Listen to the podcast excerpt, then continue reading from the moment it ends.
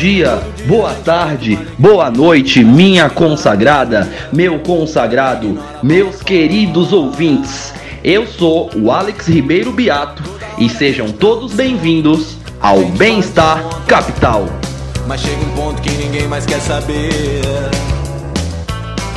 Vocês acharam que a gente não ia falar sobre política hoje? Esse é o podcast dos liberais antilibertários. E editor, já que tu é liberal, libera o play aí pra mim por favor kkkkkk. Tem muita gente se queimando na fogueira e muito pouca gente se dando muito bem. Isso me Bom dia, boa tarde, boa noite, senhoras, senhores e pessoas de gênero não binário. Ah, meu nome é Gelson Almeida, eu sou hoje seu humilde anfitrião nesse tempo de coronavírus e esse é o podcast Bem-Estar Capital. Bom, gente, primeiro eu queria começar pedindo desculpas pra gente não ter um episódio semana passada. Tipo, a gente realmente tá aprendendo a lidar com essa questão do coronavírus. A agenda tá um pouco complicada. Tipo, como vocês podem ver, o mundo inteiro tá em shutdown, a gente tá em um período instável. Não é só no Brasil, é no mundo inteiro. E isso tá repercutindo nas nossas agendas individuais.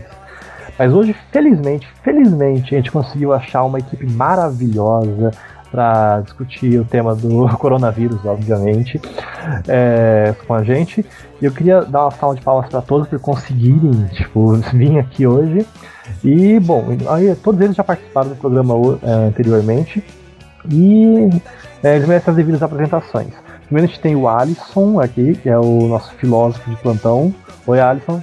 E aí, pessoal, ah, muito obrigado então, Gelson, pela, pelo convite mais uma vez. E bora falar um pouquinho sobre isso que está tão premente na sociedade exatamente neste momento e que se a gente não priorizar logo, não fazer tudo que a gente puder e discutir ao máximo que a gente puder discutir sobre isso para prevenir, talvez a gente não esteja aí para comentar mais vezes, não é mesmo?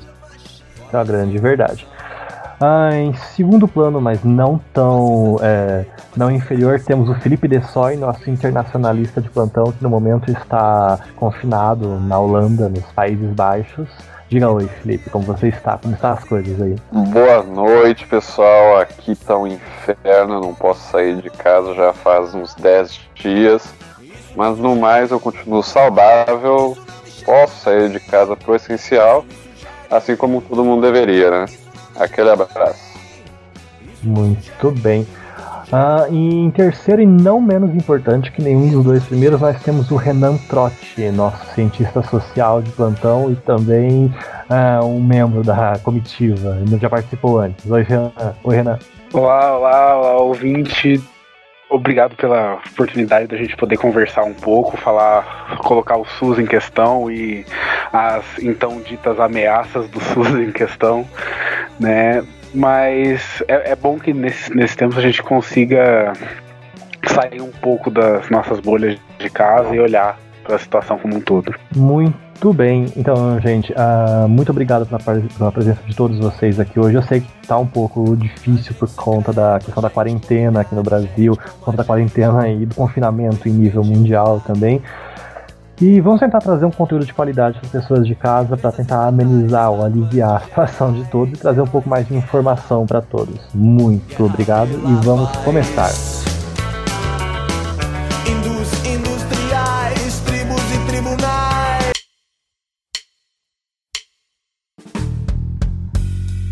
Já dizia Jefferson que o preço da liberdade é a eterna vigilância, então aproveite o próximo bloco para saber mais o que seus políticos têm feito.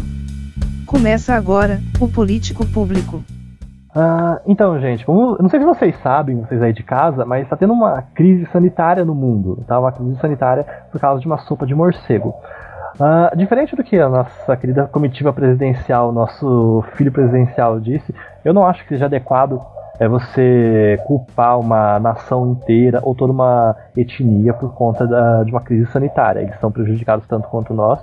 Ok, houveram alguns problemas é, de divulgação de informação e de alerta logo no começo, mas isso não cabe a nós decidirmos e, particularmente, eu não vou indignar a fazer um comentário xenofóbico ou preconceituoso contra o povo chinês a respeito disso. Mas. Uh, esse, essa crise sanitária do coronavírus, que é oriunda de hábitos alimentares da China, ela está sendo um problema para o mundo inteiro. O mundo inteiro hoje está em shutdown, né? o mundo inteiro parou. Tipo, o sistema é, produtivo do mundo inteiro, serviços, indústria de transformação, é, diversos setores, até o informal está completamente parado ou, ou demasiadamente prejudicado. E por que isso está acontecendo? Por que o shutdown está acontecendo? Por causa de uma postura sanitária que, tá, que se tornou uma, via de, uma regra no mundo inteiro. Qual é a postura? É tentar estender a, o, o, momento de contaminação. Não, é, a intenção do mundo inteiro, tanto da China, da Itália, dos Estados Unidos e do Brasil, é tentar alongar a, o período de contaminação o máximo possível e fazer é, evitar uma superlotação do sistema de saúde é, de cada país. É, no Brasil, a gente tem um, um, número limitado de vagas, a gente está trabalhando em construção de mais vagas a cada momento. Hoje mesmo no Rio de Janeiro, estão tentando transformar o, é, o Maracanã em um, em um, hospital improvisado. Parece que no norte do país estão tentando fazer a mesma coisa com os estádios da Copa, que se tornaram tipo, elefantes brancos e etc. Então a gente está trabalhando para aumentar o número de leitos na medida que é possível, na medida que nós conseguimos, em caráter emergencial. A questão é, ainda assim, há necessidade de um controle, de uma forma de exposição controlada ao coronavírus, de forma que, os, não haja um boom de infectados e, de, e, consequentemente, um boom de demanda por leitos. Ah, nisso, a gente temos o nosso Sistema Único de Saúde. Ah, o nosso Sistema Único de Saúde ele está sendo ovacionado pelo Brasil é, por conta da, da nível de segurança, da rede de proteção que ele fornece para a sociedade. Agora, eu queria conversar com vocês a respeito disso. Tipo, o que é o nosso sistema de saúde? O que é o SUS? E como ele é financiado e como ele é, como ele é importante, como ele se diferencia dos demais programas do mundo. Bom, o que é o SUS? O SUS, o Sistema Único de Saúde, é um dos maiores e mais complexos sistemas de saúde pública do mundo, em questão de modelo de financiamento, até em questão de escala. Ele é absurdamente abrangente, tanto é que nós somos tipo, a sétima, oitava maior população do mundo, e ele atende toda essa gama de pessoas. Então, via de regra, literalmente ele é um dos maiores do mundo. Ele atende desde a atenção primária, né, que é, é análises corriqueiras de saúde, uh, transplantes de órgão, até questões um pouco mais é, sensíveis, como medicamentos de alta, medicamentos de alta intensidade e de alto custo. Uh, o SUS tem um sistema de acesso universal, sistema público, mesmo imigrantes é, têm o direito de acessar o SUS. Uh, ele, dá, ele, fornece também atenção integral à saúde, não apenas a cuidados assistenciais, uh, e ele é direito de todos os brasileiros. Ele é um direito garantido em Constituição, é um instrumento, um mecanismo de, é, mecanismo de acesso a um direito fundamental, que é a saúde. a gestão do sistema SUS ela é compartilhada e, e é, a gestão das ações do SUS ela é compartilhada e concorrente. O que significa? Significa que tanto o município, quanto o Estado, quanto a federação têm competências e responsabilidades é, concorrentes. Cada um atua em determinado assunto, porém às vezes eles podem atuar concorrentemente, dependendo da situação. Tipo, tanto o município, o estado ou a federação podem vir a fazer a mesma coisa. Isso está estipulado de acordo com critérios técnicos, critérios de saúde em si, mas o importante é o SUS ele atua em todos os graus de federação, seja no município, seja no estado, seja na federação e até no Distrito Federal, obviamente. Agora, como o SUS se financia? O, SUS, o financiamento do SUS vem de contribuições sociais de empresas e de empregados, como o INSS, ah, o ICMS, o IPI, imposto sobre lucro, que vem o COFINS, imposto sobre automóvel, IPVA, imposto sobre a moradia, IPTU, ou seja, ele tem uma fonte de arrecadação complexa e altamente é, compartilhada. Por exemplo, alguns impostos municipais vão para a atuação do SUS municipal, impostos estaduais vão para o estadual e federal, etc. Vocês entenderam. Uh, os recursos destinados ao SUS eles são fiscalizados pelos tribunais de conta da União, tribunais de conta dos estados e tribunais de conta dos municípios e pela Controladoria Geral da União. E, entre aspas, também pelo Ministério Público, Ministério Público do, é, do Tribunal de Contas e a, mesmo pela sociedade civil, com órgãos autônomos e independentes, como o Instituto é, de Cidadania Fiscal, uh, universidades públicas que fazem estudos fiscais também. Enfim, a as verbas do SUS são auditadas cotidianamente por uma gama de órgãos especializados com é, um aparato técnico sofisticado e isso não é exatamente algo que pode ser colocado em xeque tão facilmente. Uh, o levantamento do Conselho Federal de Medicina, é, feito em 2018, revela que o Brasil gasta aproximadamente R$ 3,48 per capita por dia para cobrir despesas com saúde dos mais de 207 milhões de habitantes que temos em território nacional. Uh, os cálculos a partir desses dados oficiais, que são divulgados pelos tribunais de contas e pelo próprio, pela própria ministério, pelo próprio Ministério da Saúde, revela que uh, o gasto em 2017 por ano uh, em todo o país foi de 1.271,65 centavos. Agora, essa média, essa média ela não é homogênea em todos os estados. Alguns estados gastam mais, em média, e outros gastam menos. Por exemplo, uh, dentre os 26 entes federativos, uh, o valor seria de 703 reais no Pará e 1.770 em Roraima, tipo, por ano por pessoa. Uh, outros três estados também se revelam um pouco acima da média nacional. O Mato Grosso gasta 1.496 por pessoa ano, uh, 1.489 o Tocantins e o Acre 1.306,91. Uh, agora um ponto interessante. Estados com uma alta densidade populacional e um, um, índice de desenvolvimento econômico um pouco mais elevado gastam a média nacional. Por exemplo, Mato Grosso gasta 1.243, São Paulo gasta 1.235, Rio Grande do Sul 1.207, Rio de Janeiro é, 1.194, Paraná 1.229 e Minas Gerais 1.011. Esses dados são de 2017, uh, ah, eu não consegui achar dados mais recentes a, partir disso, mas acho que você já consegue entender quanto o SUS é, gasta per capita em diferentes entes do Estado. E agora a questão é: isso é muito? Isso é pouco? Uh, segundo a pesquisa, uh, o Sistema Único de Saúde tem pressionado cada vez mais as despesas dos municípios. Ele, é, ele custa mais para os municípios do que ele custa para o Estado e para a Federação. Isso é esperado, tendo em vista que os impostos municipais eles arrecadam menos que os impostos de nível estadual e federal. Ok.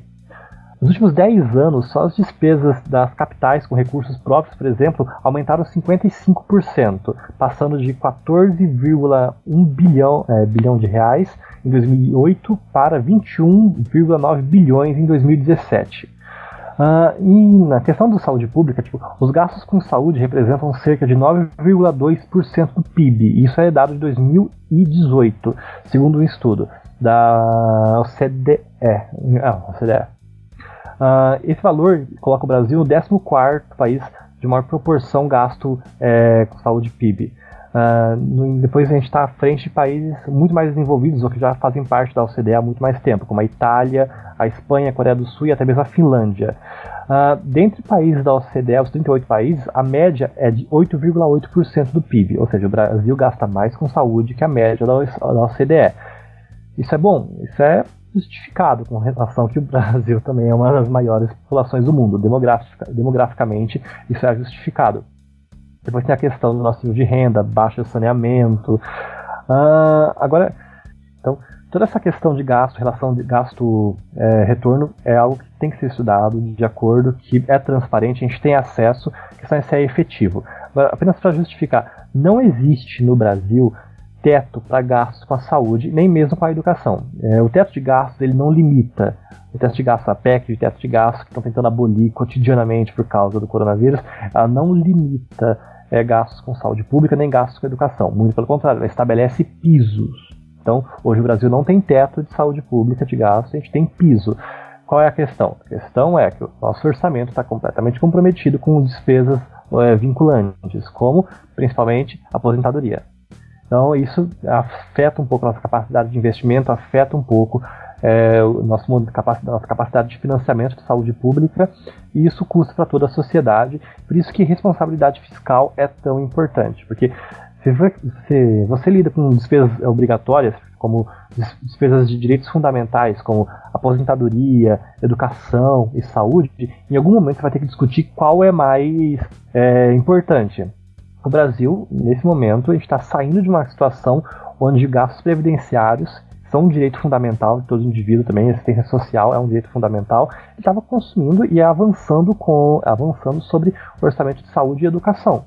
Então, nesse aspecto de discutir qual direito fundamental é mais importante, optou-se por fazer uma reforma da Previdência e viabilizar um nível mínimo ou um nível sustentável de responsabilidade fiscal e capacidade orçamentária. Ah, mas voltando à questão da saúde pública, como você financia a saúde hoje? Bom, esse é um campo muito importante, é um campo que tem todo um nicho bibliográfico chamado Economia da Saúde. O que é a economia da saúde? A economia da saúde é um ramo de economia aplicado ao estudo da organização, financiamento, funcionamento do setor da saúde, seja ele público, seja ele privado. Uh, ele pode ser definido como a aplicação do conhecimento econômico ao campo da ciência sanitária ou das ciências da saúde, em particular como um elemento contributivo à administração do serviço da saúde. Basicamente é um campo de é, economia organizacional.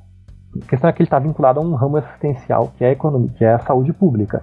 Nesse campo você analisa como você melhora a organização e o financiamento é, de serviços básicos, serviços assistenciais de saúde. No Brasil hoje a gente tem um sistema de, é, de, saúde pública bem organizado, um sistema que é referência para o mundo. O SUS ele é um sistema serviu de base para outros modelos na África ou em países sul-americanos. Tipo, pessoas vêm até o Brasil para estudar como o SUS funciona uh, principalmente por causa do nosso nível de transparência e por causa das nossas fontes de arrecadação. Ok, agora a gente vai ter que fazer tudo de novo por conta da reforma tributária, mas particularmente eu acho que isso é o de menos, eu acho que isso é o de menos. Mas eu queria conversar com vocês hoje a partir é, para discutir o que, que vocês acham que pode ser melhorado, o que vocês acham que está dando errado na questão de funcionamento do SUS. Povo, eu acho que assim.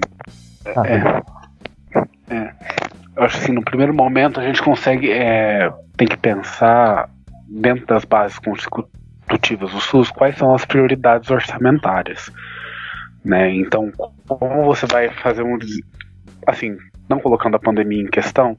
mas pensando numa funcionalidade em é, em condições normais, temperatura e pressão, é, o, o funcionamento do SUS ele, ele tem algumas diretrizes, né? Ele não é só do tratamento dos doentes, mas ele é também, isso pensando desde a sua fundação, ele é uma atuação ativa dentro da saúde, dentro da saúde nos diversos setores. Então, como é que está o papel da prevenção dentro do SUS e da atuação do SUS dentro das comunidades, né? E a, a partir disso a gente, a gente consegue pensar algumas coisas o SUS, ele não, em, muitos aspectos, ele não é o filme de terror que muitos retratam.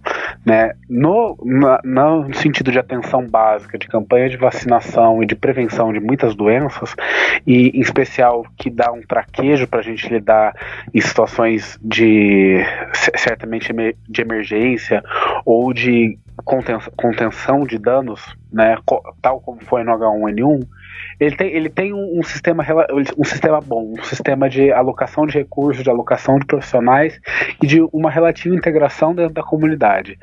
Agora, quando você passa para uma esfera de um tratamento intensivo ou de que, que demande alta tecnologia, que você começa a já ver as coisas ficarem feias. Né? Então, se você vai olhar como é que funcionam os processos de licitação e de funcionamento de, é, dessas estruturas que, até, que atendem às demandas mais sérias.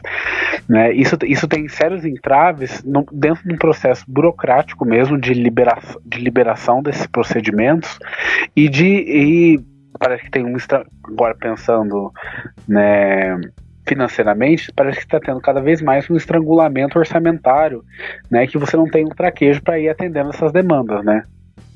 Não, esse é um ponto muito importante. Tanto é que, como o Alisson disse, tipo, o SUS atua em, é, em frentes de conflito, em atendimento direto, e em frentes de é, alta complexidade, com uh, atendimentos mais sofisticados.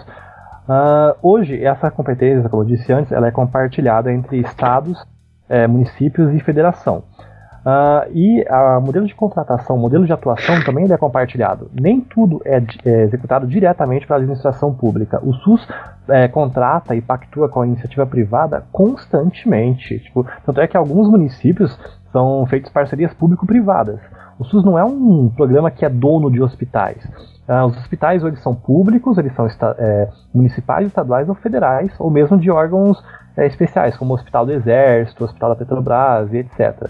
O SUS é um modelo de financiamento, o SUS é um mecanismo de controle e administração. É, e se um hospital particular fizer um contrato de parceria com o SUS, o hospital particular vai atender pelo SUS também. Tanto é que isso que acontece com ah, psicólogos uma série de clínicas particulares de médicos autônomos. Hoje o SUS pactua cotidianamente com a iniciativa privada e ele faz tipo, essa, esse atendimento é praticamente misto. E isso se demonstra muito mais é, crasso em questões de auto, é, alta sofisticação ou de alto, alta periculosidade, como câncer, É, mesmo tratamento de HIV, que são todos comprados por, é, em farmácias particulares ou laboratórios particulares. Não, mentira, é, foi, a patente foi quebrada, são laboratórios públicos, são a Fiocruz. Mas enfim, a Fiocruz é uma ONG, né? Que é uma ONG não, é uma autarquia, uma fundação, é, Fundação Fiocruz, e ela também pactua com o SUS. Mas de toda forma, uh, o SUS hoje ele não atua exclusivamente como, tipo, não é uma empresa pública, não é uma fundação pública, é um sistema de financiamento que atua em ampla, é, em amplo espectro. É, eu acho que nesse sentido a gente já consegue ponderar um pouco sobre como as narrativas elas não batem com a realidade, né? É, muito se fala de a, a educação ela, ela é um bem e por isso é, o mercado não poderia participar dela, né? Ou a você vê que isso é um tema caro dentro, dentro de muitos partidos de esquerda, né? Mas o público você pode constituir algo público, algo acessível a todos, que isso se permeia pela iniciativa privada, né? Justamente com contratos inteligentes. Né? E, não, e isso não significa que ah, o, os médicos da iniciativa privada têm interesses escusos de se apoderar da, da saúde pública, né? mas justamente para potencializar a oferta, a oferta de serviço de qualidade. Né? Exatamente. Agora, a questão é, o que, você, uh, o que as pessoas acham que vão encontrar se tipo, houver uma privatização da saúde, uma maior participação da iniciativa privada na saúde. Elas acham que isso vai suprir completamente a ética e a moralidade do serviço público, que é de ser acessível e de ser sustentável. Particularmente, eu discordo completamente dessa perspectiva. Eu acho que tem que prezar por uma, uma assistência funcional e sustentável no longo prazo. Não adianta nada você garantir atendimento integral para toda a população se isso vai durar três anos, depois o país entra em depois o sistema entra em insolvência e todo mundo vai ter que entrar em via judicial para ser atendido no hospital. Porque isso é o que acontece hoje. Hoje a gente tem uma demanda é, judicial no SUS gigantesca para alguns é, sistemas, alguns serviços é, um pouco mais sofisticados ou de alto custo. E tanto é que abaixou uma portaria ultimamente que o SUS não é mais obrigado a fornecer tratamento, de alto custo que não é reconhecido pela Anvisa. Porque o que estava acontecendo? Pessoas estavam entrando na justiça para conseguir que o SUS arcasse com os custos de tratamentos internacionais, não reconhecidos pela Anvisa. Isso foi cassado, isso não é mais possível, uh, graças a uma decisão do STJ que já já vai para o STF também, provavelmente. Mas esse é o ponto. Até que ponto o SUS tem que ser acessível, até que ponto o SUS tem que ser sustentável. Uh, particularmente, meu ponto de vista hoje é que o SUS é um sistema sustentável. Por quê? Porque ele abrange as necessidades, as necessidades básicas da, da, população, ele arca com necessidades é, pontuais de alto custo, de alta sofisticação, né, de é, sistemas mais graves. A questão é sempre, é sempre prezando pela responsabilidade fiscal e se isso puder ser prestado uma, de uma forma mais barata por um ente privado, então perfeito, o SUS tem a obrigação de ir lá. Agora, o que eu vejo que as pessoas pensam quando falam, não, privatização da saúde? Elas pensam que o Estado vai deixar de suprir uma necessidade básica. Mas a questão é, o Estado nunca supriu isso eh, tipo, diretamente. Ele sempre contratou com terceiros ou com seguros, ou mesmo com outros é, entes públicos que não são relacionados ao SUS, como hospitais municipais e estaduais que não são tipo, diretamente vinculados ao SUS. Eles são vinculados às suas prefeituras, aos seus estados, ou mesmo a entes federativos, como hospitais em nível federal. Então, tipo, a gente tem que entender que há separação de, pessoas, de pessoas jurídicas. O SUS ele não é dono de hospital. O SUS ele não representa um critério de seleção do ente executivo. O SUS é um modelo de financiamento. E se a atividade principal, que é a gestão de saúde pública e oferecimento de serviços de saúde, puder ser prestada de uma forma mais eficiente, mais barata e mais acessível por um ente privado, então o SUS tem a obrigação moral e ética de servir e financiar esse atendimento para a população. De fato, Gelson, tem a, até onde eu estudei, tem na bioética da proteção, que está preocupada justamente uh, com a questão de serviços de saúde público. O, o, SUS ele tem pelo menos três princípios morais e políticos, que são a, a igualdade, né, a isonomia, não, não tem a diferenciação de tratamento. Tu pode ser a pessoa mais rica do Brasil e ser tratada, ou tu pode ser a mais miserável e vai ser igualmente tratada. Né? Tu tem a integralidade, que é tipo tentar cobrir o máximo de situações possíveis em que tu poderia uh, receber o tratamento, né? Então o SUS seria íntegro nesse sentido, ele poderia só te dar, sei lá, um paracetamol, como ele também poderia te dar uma cirurgia de alto custo que nem pessoas ricas conseguem pagar, né? E também tu tem a questão da universalidade de acesso, né?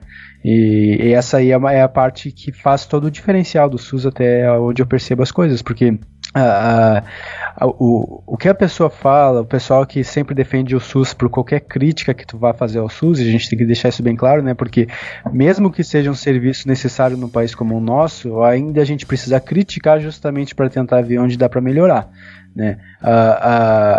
A universalidade de acesso, né, que vem a, aquela, a, aquele lema, né, precisamos de um serviço público gratuito e de qualidade, né.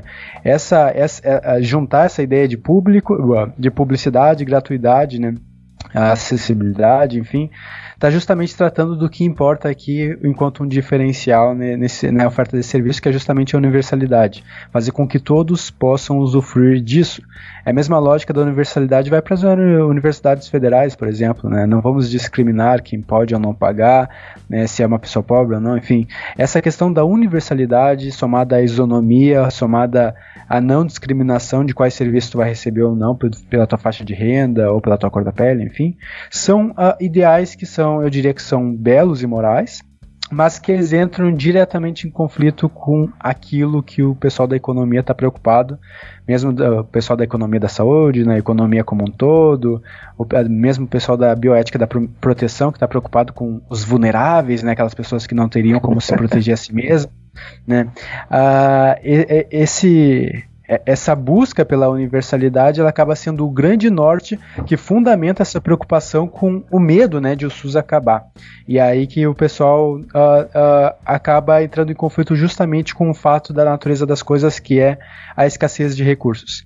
Né? Porque o SUS, para ele se manter ele vai precisar, como tu bem falou no começo, né, Gelson, de muito imposto de tudo quanto é lugar que ele puder extrair, né?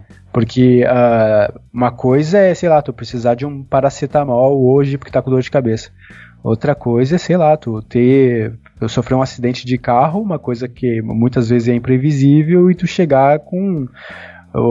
Precisando de uma cirurgia que custa 200 mil reais, sabe? Exatamente. Então, uh, e tu vai ter justamente esse conflito. Tu tem os ideais que são bonitos, os princípios, né? Mas tu tem uma necessidade vital de saber alocar esses recursos, tendo em mente que tu não é a única pessoa precisando do SUS, né? Tu tem muitas outras pessoas disputando esses recursos. E agora, com a questão do coronavírus, a coisa vai, vai piorar muito, né? Mas a gente pode deixar isso para depois. Então, tu tem esse, esse conflito: igualdade, integralidade e universalidade de acesso, né? Como três princípios do SUS, que brigam diretamente com uma descrição da natureza das coisas, que é essa escassez de recursos. E é aí que a gente começa a pensar: o que, que deve ser a prioridade do SUS?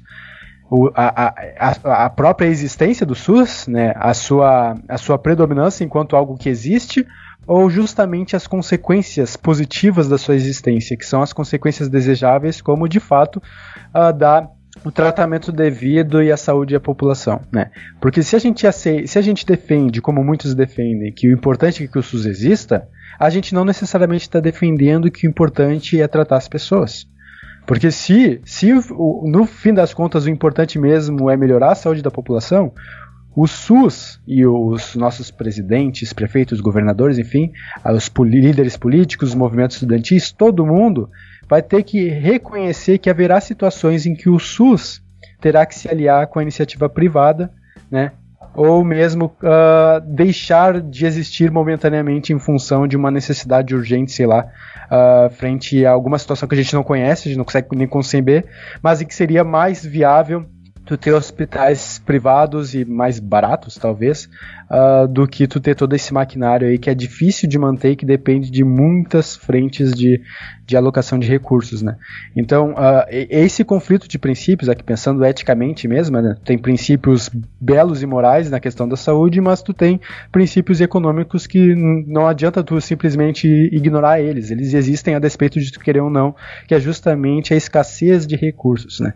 Então, se se existem situações em que a iniciativa privada pode nos salvar da, de situações pandêmicas ou o que for, né, a, a, a, a, a ideia de seguir os princípios do SUS de atendimento universal acaba por fundamentar essa associação com parcerias público-privadas ou mesmo vouchers, né? Cara, isso foi lindo, velho. Se eu puder, É. É. bem, se eu puder dar um, Vai lá, vai lá. se vai lá. eu puder Eu dar tenho um mais- panorama aqui. Ó, eu tenho, eu tenho mais uma coisa pra falar, mas eu vou falar por último, por favor. Alguém quer falar? Alguém queria Ah, dando falar? um panorama como é que Peraí, vai lá. eu, Ah, fala o Renan primeiro. Fala, fala- Felipe, fala o Renan primeiro. Fala o Renan primeiro. Vai, fala, Renan. É, tá. Então, é, eu, não, eu não colocaria necessariamente uma questão de uma incompatibilidade dos, de um princípio de universalidade em contrapartida à, à, à situação prática de escolhas. Eu acho que, você pensando no, no grosso da administração do SUS, né, e inclusive por vias da, das parcerias público-privadas, é, a questão é que parte das narrativas parece não compreender que não existe uma incongruência necessária, né? Você pode, justamente por, por causa desse princípio, você né, conseguir trazer o maior atendimento. né? O que eu vejo em, em parte da literatura, inclusive dentro de é, de antropólogos, de quem está pensando a, a constituição do Sistema Único de Saúde, é, ironicamente, para o princípio que você não comentou, que é o da integralidade. Então, uma visão, né, um, ide, um ideal moral mesmo de que do que seria essa, é, é, essa constituição dessa forma de saúde pública, né? É, existe né, dentro da existiria de- dentro dessa concepção de que a integralidade ela, ela seria uma saúde total que abarque todas as formas de, de bem-estar, né? E a, partir, e a partir desse engancho que você fala dentro de- do sistema público de saúde, de psicoterapia e de também de terapias não científicas, não dentro do paradigma biomédico de é, credenci- credenciais concretas, né, de, de, um, de tratamentos comprovados, né, e assim você vê to toda, todas essas rejeições morais ao que seria a protocolos médicos ocidentais ou a uma, organi uma organização sanitária que é, vise o tratamento de doenças, né, se coloca uma objeção entre uma, uma abordagem terapêutica holística que aborda o indivíduo desde o começo até o fim e uma medicina que simplesmente visa o tratamento de doenças porque, ela, porque você é um número, você não é uma pessoa. Ora, eu não vejo ninguém aqui fazendo acupuntura para tratar coronavírus, né? Então, é, você eu acho que assim a questão da da, da a questão orçamentária ela coloca um pouco em xeque essa a, a questão do SUS no sentido de que é, não é um ambiente não é uma panaceia né? Ele ele, ele pode tratar com ações específicas no sentido de ser preventivo e ser integrado à vida comunitária, mas é, você falar, né, em você você criar uma posição, se criar uma posição, né, entre uma entre protocolos claros de saúde pública vinculados sim a hospitais de iniciativa privada, inclusive por marcos legislatórios do nosso próprio país, né, é, em contraponto a, a uma, um, um, público que aborda um humano e por isso ele é bom e virtuoso, não parece razoável. Né? Então eu gostaria de colocar esse complemento à sua fala. Alisson, Bem, uh... Não, mas, tá bom, vai, fala, Felipe, fala, Felipe, fala. Felipe. Se eu puder falar, né? Uh, bem, fugindo Bem, talvez não tanto, mas só para dar o panorama de como funciona por aqui na Europa. Aqui a gente não tem exatamente, pelo menos aqui nos Países Baixos e outros países, a gente não tem nenhum nada parecido como o NHS, que é o programa inglês que o SUS se inspirou. O programa é o SUS dos ingleses. Aqui a gente não tem isso exatamente. Aqui na, especificamente na Holanda e posso falar também na Alemanha, outros países, não sei dizer com toda certeza, mas aqui é totalmente privado. Aqui, se você você é compulsoriamente, você é, você precisa ter um seguro de saúde. Então, independente do que de quando você veio para cá, não sei o que, você tem um período de pelo menos uns quatro meses que você tem que se adequar a isso. Então, em, em quatro, quatro meses não, desculpa, em quatro semanas você tem que contratar qualquer serviço. E existem largos serviços aqui por N preços, assim, muito acessíveis, mas batendo exatamente no ponto de tipo, ah, eu sou miserável, eu não posso pagar. Pois bem, assim, considerando que você não seja um imigrante, que se você for um europeu, você tem direito ao seguro de, ao seguro de saúde europeu, que existe aqui. O problema é, como ele não é exatamente exata, como um NHS, um SUS da vida, ele tem algumas das suas deficiências e tal, então dependendo do tipo de. Uh, da parte do ano que você for contratar algum tipo de serviço não essencial, ele não vai cobrir muita coisa. Claro, obviamente, quando você contrata esse tipo de serviço, ele não vai te exigir nenhum custo de volta para pagar e não sei o que. Muitos, e inclusive nos, no, nos seguros de saúde aqui, você tem vários abates que, que te favorecem bastante, independente de, do plano que você for utilizar. Todos eles abatem uh, uh, remédio até cirurgias, mas voltando ao ponto, aqui pelo menos a acessibilidade ela é bem maior do que o pessoal consegue imaginar de como seria num sistema totalmente privado. Porque aqui, como você é compulsoriamente necessário que você tenha um seguro de, um seguro de saúde, a gente consegue ir pra, em qualquer médico. Aqui você tem que estar tá cadastrado no médico que esteja no máximo a a 15 quilômetros de você. E, o que favorece bastante porque as cidades são muito perto, uma, muito perto uma da outra aqui, então acaba ajudando bastante. E outra coisa que ajuda também é o fato que o governo cria bastante leis delimitando para não existir nenhum abuso por parte de qualquer médico e qualquer practitioner que, que chama aqui. Outra coisa se, uh, seria como o pessoal, fugindo agora do ambiente europeu, voltando para o Brasil, como o pessoal aproveita qualquer momento, assim, achando que o liberal vai querer abandonar o SUS na, em todos os momentos. a pauta liberal não é essa. A pauta liberal se foca, eu, eu não vou dizer que exclusivamente, mas foca em deixar esse equilíbrio não, não vou dizer entre finanças, mas pelo menos esse equilíbrio entre você conseguir dar o acesso ao mesmo tempo que você não está onerando uma vasta pa, pa, parte da população em prol de dar. Eu não vou dizer o sistema cubano, mas só para exemplificar pelo menos.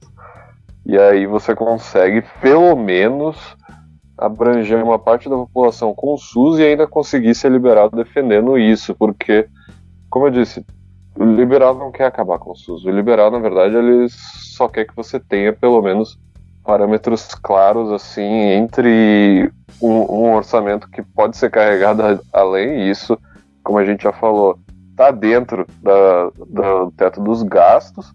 Então a gente não, não tem que revogar o teto dos gastos, como alguns por aí falam. O Gelson falou para não falar nomes e eu não vou falar nenhum nome, mas alguns por aí que dizem que a gente deveria revogar como primeira medida revogar o teto dos gastos. Alguém tem algum comentário ou algo mais para acrescentar?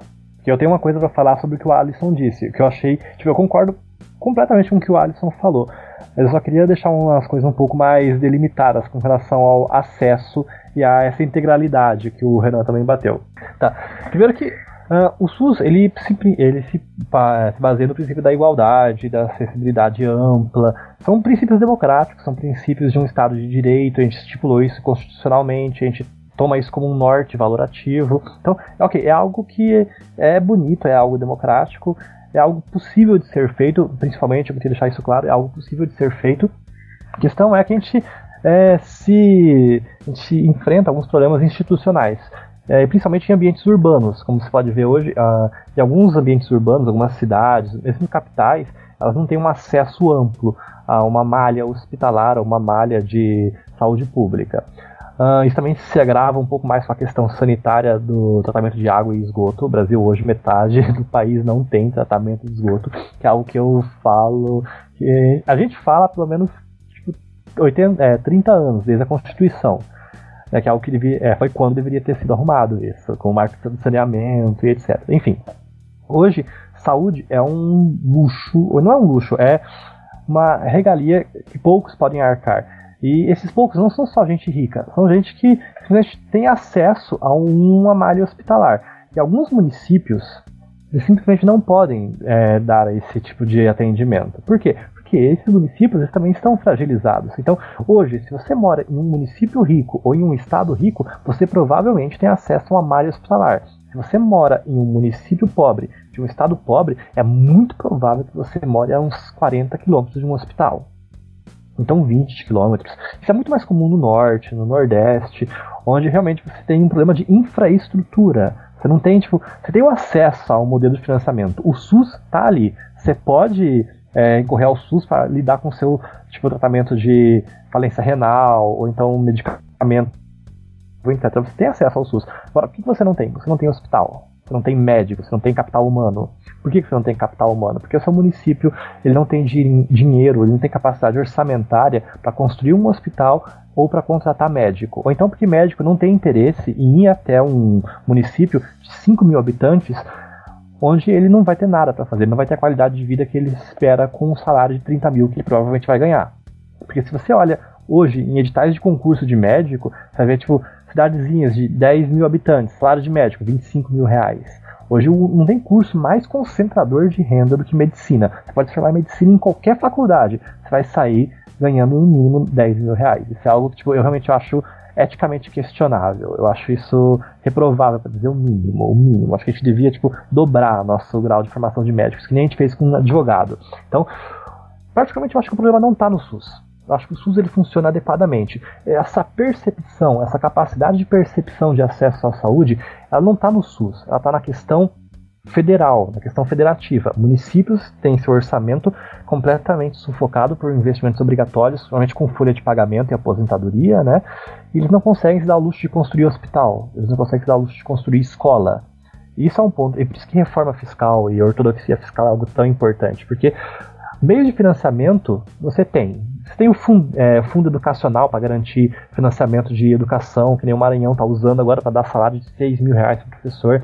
Você tem o SUS para garantir a saúde. A questão é, você também tem que ter recursos próprios, municipais e estaduais, para construir a infraestrutura necessária. E se você não tiver esse, é, esse modelo é, econômico, esse modelo de financiamento próprio, você tem que pelo menos conseguir pedir emprestado para alguém. A questão é, hoje os estados estão completamente falidos. Tipo, o único estado hoje que tem crédito nível A, segundo o relatório do Tesouro, é o Espírito Santo. Por quê? Porque o Espírito Santo quebrou primeiro. Ele fez a reforma do estado primeiro. Hoje, o Espírito Santo ele consegue pegar dinheiro emprestado de uma forma mais funcional, mais líquida, etc. São Paulo, que é o maior PIB do país, ele tem crédito B. Os outros estados, tipo Maranhão, tem crédito C. Eu esperava que fosse D, mas não é D, tem crédito C. Minas Gerais está numa situação fiscal pior que o Maranhão.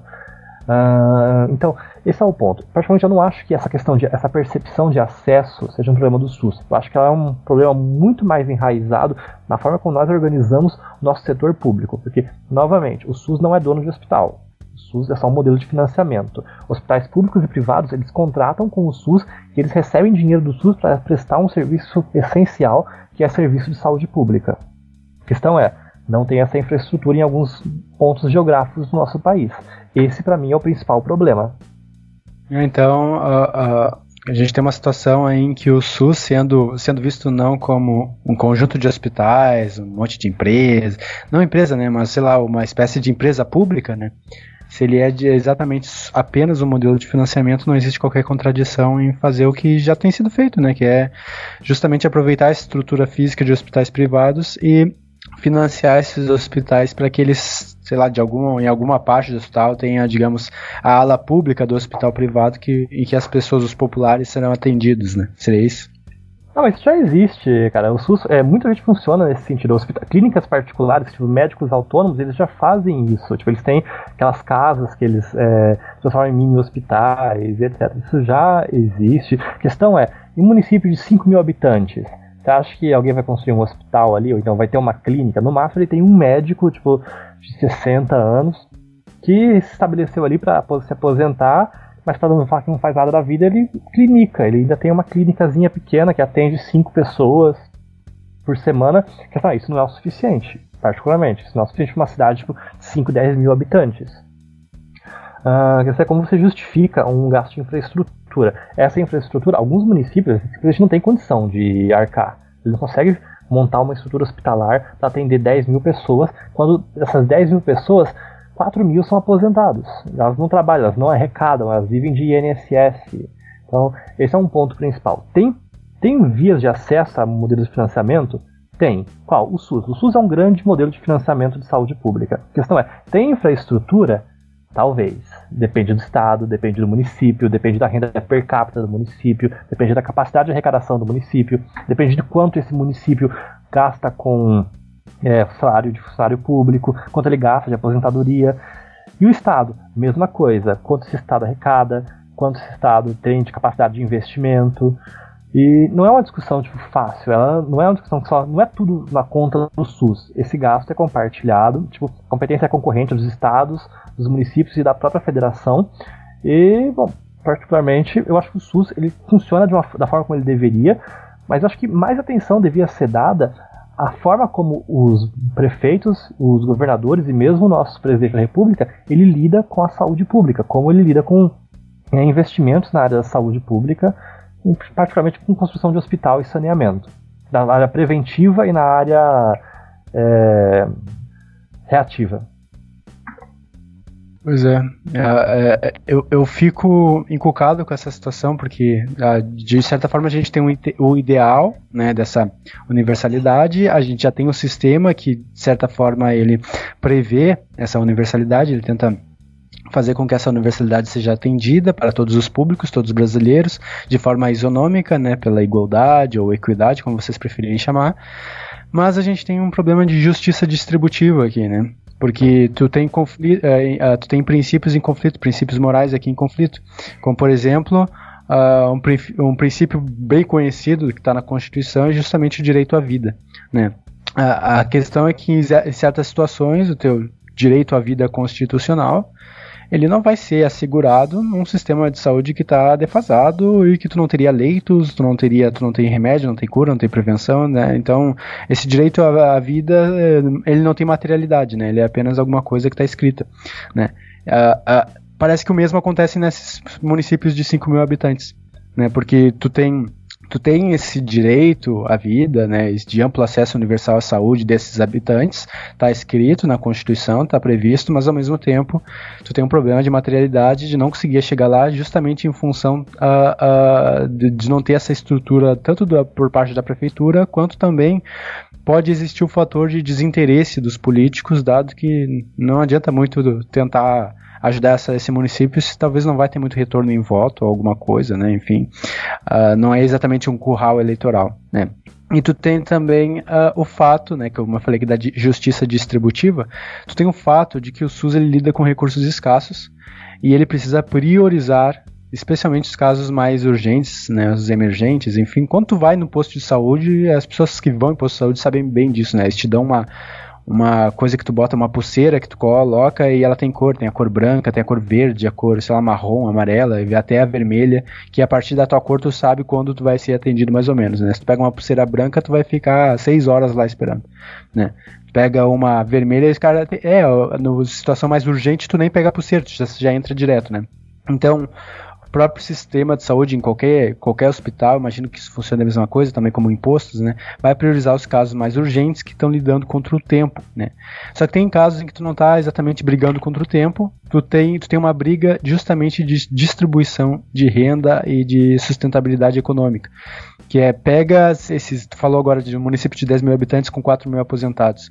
Como esse município poderia, a partir dos seus impostos e, e, enfim, da arrecadação econômica, como ele poderia sustentar um hospital local, né, em função de que uh, impostos de 10 mil pessoas não seriam suficientes para sustentar um único hospital, digamos assim, né, como vários médicos, ou, sei lá, não precisa ter vários médicos, mas pelo menos um posto, né, fica difícil, ainda mais que não é atraente, tu precisaria de incentivos, enfim.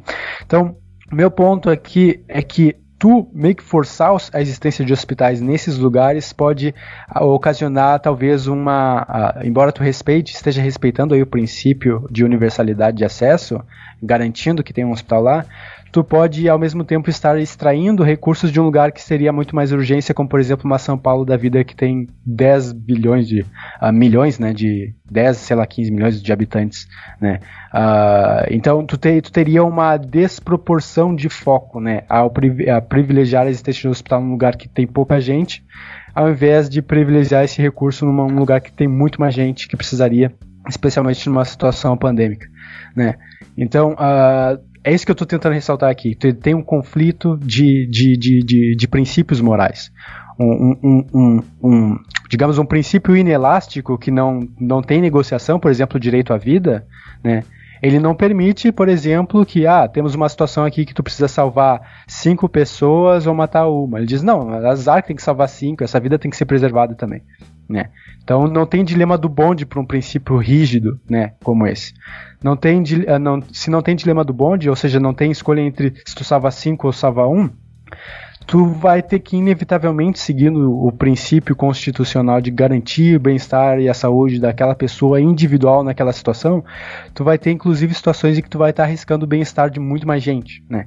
Então, a gente está enfrentando um problema de saúde pública agora que os governantes têm que se preocupar justamente com uma visão utilitarista das coisas, que é, uma, é a visão geralmente predominantemente econômica, né? Que é justamente a maior felicidade para o maior número né, o maior bem-estar para o maior número, né? Então a gente vai ter algumas cabeças cortadas, é normal, algumas pessoas vão ficar no meio do caminho, né? Mas sempre naquela, na, naquela perspectiva de que, olha só, parece que o resultado final vai ser melhor do, do que se a gente não, não tivesse feito isso. Uh, uh, uh, então muitos muitos filósofos morais, muitos pessoal da bioética, que na, todo, todo, todos os hospitais hoje em dia tem algum comitê de bioética, né? Eles estão preocupados justamente com essa questão dos recursos escassos, recursos humanos, econômicos, né?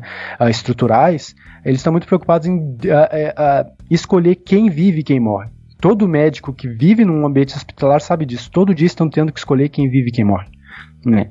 E isso num nível econômico, macroeconômico, num país de 207, 210 milhões de habitantes, isso acontece praticamente todo dia, e agora a gente vai ver isso sendo isso está acontecendo agora no nível mundial. Né? Então, a, a, minha crítica ao, ao, sistema belo e moral do SUS, que, tá, que eu acho que está certo em estabelecer isso constitucionalmente, é que no fim das contas pode ser apenas algo escrito num papel. Né? Em função própria, dos próprios limites da realidade, né, dos próprios limites biomédicos, dos próprios limites uh, uh, populacionais demográficos de uma região super pacata, dos limites de recursos financeiros e humanos. Uh, então, eu fico muito a, pé atrás, né, de tu defender a idealidade da coisa frente ao fato de que tu tá tendo que toda hora escolher, né. E é por isso que eu tenho, quando, é, que tá tendo agora esse pessoal, ah, defendo o SUS até a morte, né, não sei, o SUS está lidando com o problema do coronavírus, né, eu estou muito uh, preocupado com esse discurso porque ele valida uma ideia que é errada sobre saúde pública, ao meu ver, que é que tem que existir um sistema específico uh, de financiamento que ele é público, gratuito de qualidade, né, e não pode ser privado ou coisa assim, né? Uh, porque a gente precisa de, de somar esforços para justamente alcançar aquilo que a gente está querendo, que é a universalização. Então não é simplesmente pegar, tu, tu, pega a universalização, a universalização, abraça ela, diz que ela é bonita, defende com unhas e dentes no Facebook e tá tudo certo. Não. Tu tem que lidar com a realidade, os governantes sabem uh, muito bem disso, os médicos sabem muito bem disso, né, os nossos líderes políticos e econômicos sabem muito bem disso. A gente tem que escolher e essas escolhas estão diretamente atreladas a quem vive e quem morre. Maravilhoso, é, maravilhoso. Alisson, eu tenho, é, eu tenho, eu tenho alguns contrapontos a fazer. É, talvez seja é, numa expressão da maneira que você articulou a sua fala, e não seja isso especificamente que é, foi colocado. Mas eu, eu, acho que assim, necessariamente não existe uma oposição entre você pensar uma saúde de base difundida em populações que não tem como custear isso e pessoas morrendo na fila do SUS. Né? Eu acho que assim, você falar entre, dentro de, uma, de um sistema de segurança social né, que garanta a vida e pensar a vida também dentro mesmo dentro dessa matriz utilitária, né? Como direito garantido, mas também como vida de, de pessoa, pessoas que precisam estar vivas para se entregar dentro da malha social e, inclusive, gerar mais vida e gerar riqueza. Né? Então, é, a, a questão que eu coloco que não é que eu não vejo um, um, conflito necessário né, entre, entre você pensar uma difusão e, e, a seguridade social promovida pelo SUS, né, e inclusive que isso como se fosse uma coisa inconciliável com a realidade, né? A questão de você pensar, de se pensar, a questão que eu entendo da crítica é que isso não necessariamente tem que ser tido é, dentro de um modelo público de um Estado que é dono de todas as coisas e que é, e de um molde processual que muitas vezes isso dentro da própria administração pública é colocado como ultrapassado.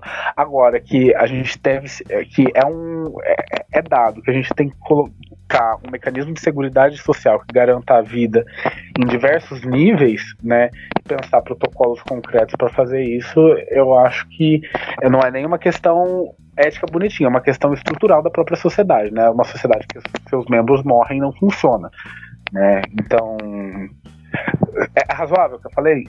Razoável, sim, mas a questão é que hoje a gente tem alguns mecanismos de distorção. Bom, o primeiro mecanismo de distorção é o judiciário, com liminares. Hoje, se uma pessoa não consegue, ela tem um atendimento negado pelo SUS por questão tipo, de renda ou mesmo por questão de capacidade de fornecimento, a pessoa vai ao judiciário, o judiciário dá uma liminar, que não tem um requisito, tipo, valorativo, é só ela mostrar que ela tem perigo de atendimento, que não, nem é para um perigo de vida, é só um período de não, não ter o direito dela validado, que é um direito subjetivo e puramente abstrato, e mais um período de demora, daí ela tem essa liminar garantida. Se essa liminar vai ser caçada no futuro ou não, aí é outra história. A questão é que, objetivamente, é, imediatamente, ela consegue ter um acesso é, a um sistema de saúde que eventualmente pode não ser é, confirmado no futuro. E isso já é um mecanismo de distorção absurdo, principalmente para é, tratamentos de alto custo. E para algumas questões estéticas também, porque hoje em dia algumas pessoas estão indo para o SUS por questões estéticas. E ela tem toda uma justificativa, tem toda uma questão de saúde pública mesmo, é, de bem-estar psicológico e tudo mais, a questão é, ainda assim, elas estão tirando dinheiro de, uma, de um dinheiro, recurso escasso, de um modelo de tratamento, que, um modelo de financiamento que eventualmente pode vir a tratar é, um cenário um pouco mais crítico e mais é, sensível e relacionado diretamente à vida de uma pessoa. Então, você, não consegue, você consegue auferir é, objetivamente se, isso, se esse risco, se se tira daqui e coloca ali, vai causar a morte de uma pessoa? Não, você não consegue. Mas a questão é que essa, essa discussão ética e moral de até que ponto o SUS deveria realmente tratar determinadas questões, ela tem que ser colocada em pauta. E até que ponto, quais os limites da saúde, até que ponto o Estado tem a obrigação de assistir uma questão sanitária ou uma questão de integridade humana. Isso deveria ser sempre questionado e colocado em pauta, porque hoje é tão subjetivo que você consegue até o judiciário e ter praticamente qualquer tratamento ser custeado pelo SUS, ser custeado pelo sistema de saúde é, público. A questão é, a gente está limitando isso gradativamente, a gente está colocando freios e contrapesos gradativamente, mas ainda assim eu não vejo muitos critérios é, objetivos para você falar, não, ó, isso aqui o SUS não cobre. Sim, pois é isso aí, essa questão de tu delimitar quais seriam os critérios, ou quais tratamentos o SUS cobriria, uh, viria como uma crítica à integralidade, né? Ou seja, se o SUS não pode, não pode cobrir toda forma de tratamento, ou, ou sei lá, algum tipo de tratamento, ou porque existe uma inviabilidade econômica, tu necessariamente vai ter que repensar esses princípios que, que o SUS está tá abraçando. Né? Então tu vai ter situações só para deixar ilustrar de forma mais clara o problema aqui, que é um problema de justiça distributiva, né? Uhum. É uma, o pessoal da filosofia política adora falar sobre isso. Uh, tu tem esse problema de, por exemplo, imagina que o SUS uh, tá com, sei lá, um milhão de reais em caixa e tu tem, uh, sei lá, uma, uma a malária está se espalhando em alguma região, em alguma cidade, tá? E a malária tu combate ela com uma vacina, sei lá, de 20 reais, não sei. Vamos supor, né? Então tu tem muitas pessoas contraindo malária, tu tem uma pequena pandemia surgindo nessa cidade, e ao mesmo tempo tu tem pessoas nessa cidade que estão precisando de cirurgias de 200, 300 mil reais. Né? Que vão, que dependem, a vida delas depende dessa cirurgia de 200, 300 mil reais. Só que tu tem um conflito aí. Será que eu dou a, cir a cirurgia para essa pessoa em específico ou eu uso essa grana para salvar mais gente da malária? Né? Então é esse tipo de, de, de de conflito moral, conflito ético que os profissionais da saúde precisam enfrentar a partir de, de, de dilemas bioéticos e que o pessoal da, da justiça, né, que o pessoal que vai lá só quer garantir o direito constitucional do pessoal, eles não lidam com isso. Eu, eu, eu, eu, eu já tratei sobre isso com o José Roberto Goldin, lá professor doutor da URGS, que ele é o responsável pela área de bioética da URGS, e ele fala que é, é um pouco assombroso às vezes, como às vezes passam é, casos na justiça, o cara vai lá e bota um processo para o SUS dar um tratamento de 300, 400, 500 mil reais, tem tratamento até de um milhão de reais, que é uma, algum remédio super, super caro, que o cara, mesmo o cara sendo rico, ele não quer custear e ele vai disputar na justiça, argumentando o direito dele à saúde universal, gratuita, blá blá blá, né? E aí o cara ganha, né? Uhum. E aí aquela grana é, ela deixa de ser usada para tratamentos mais baratos e que teriam impacto eficiente muito mais gente. Né? Esse é o conflito que está aqui.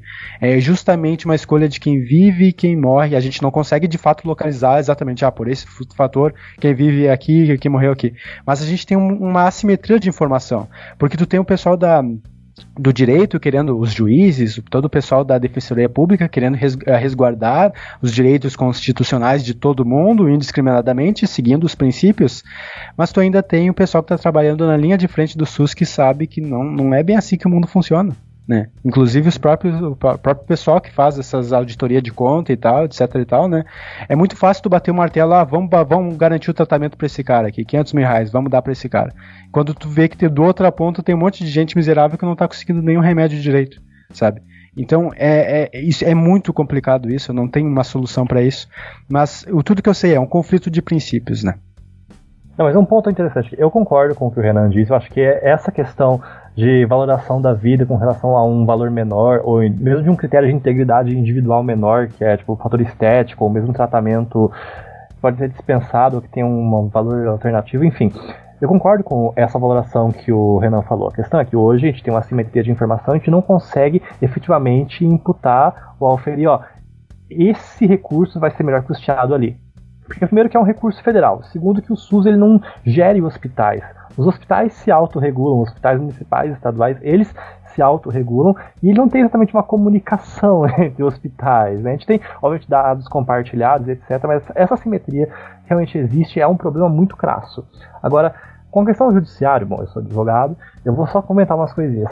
Tem duas fontes de. tem dois momentos processuais que são importantes aí nesses processos de saúde pública. O primeiro momento é o momento em que você faz um pedido liminar todos esses pedidos de requisição de é, atendimento via SUS, via tutela judicial, eles têm um pedido liminar. Que é um pedido liminar? É um pedido onde você cons consegue uma tutela antecipada do seu direito.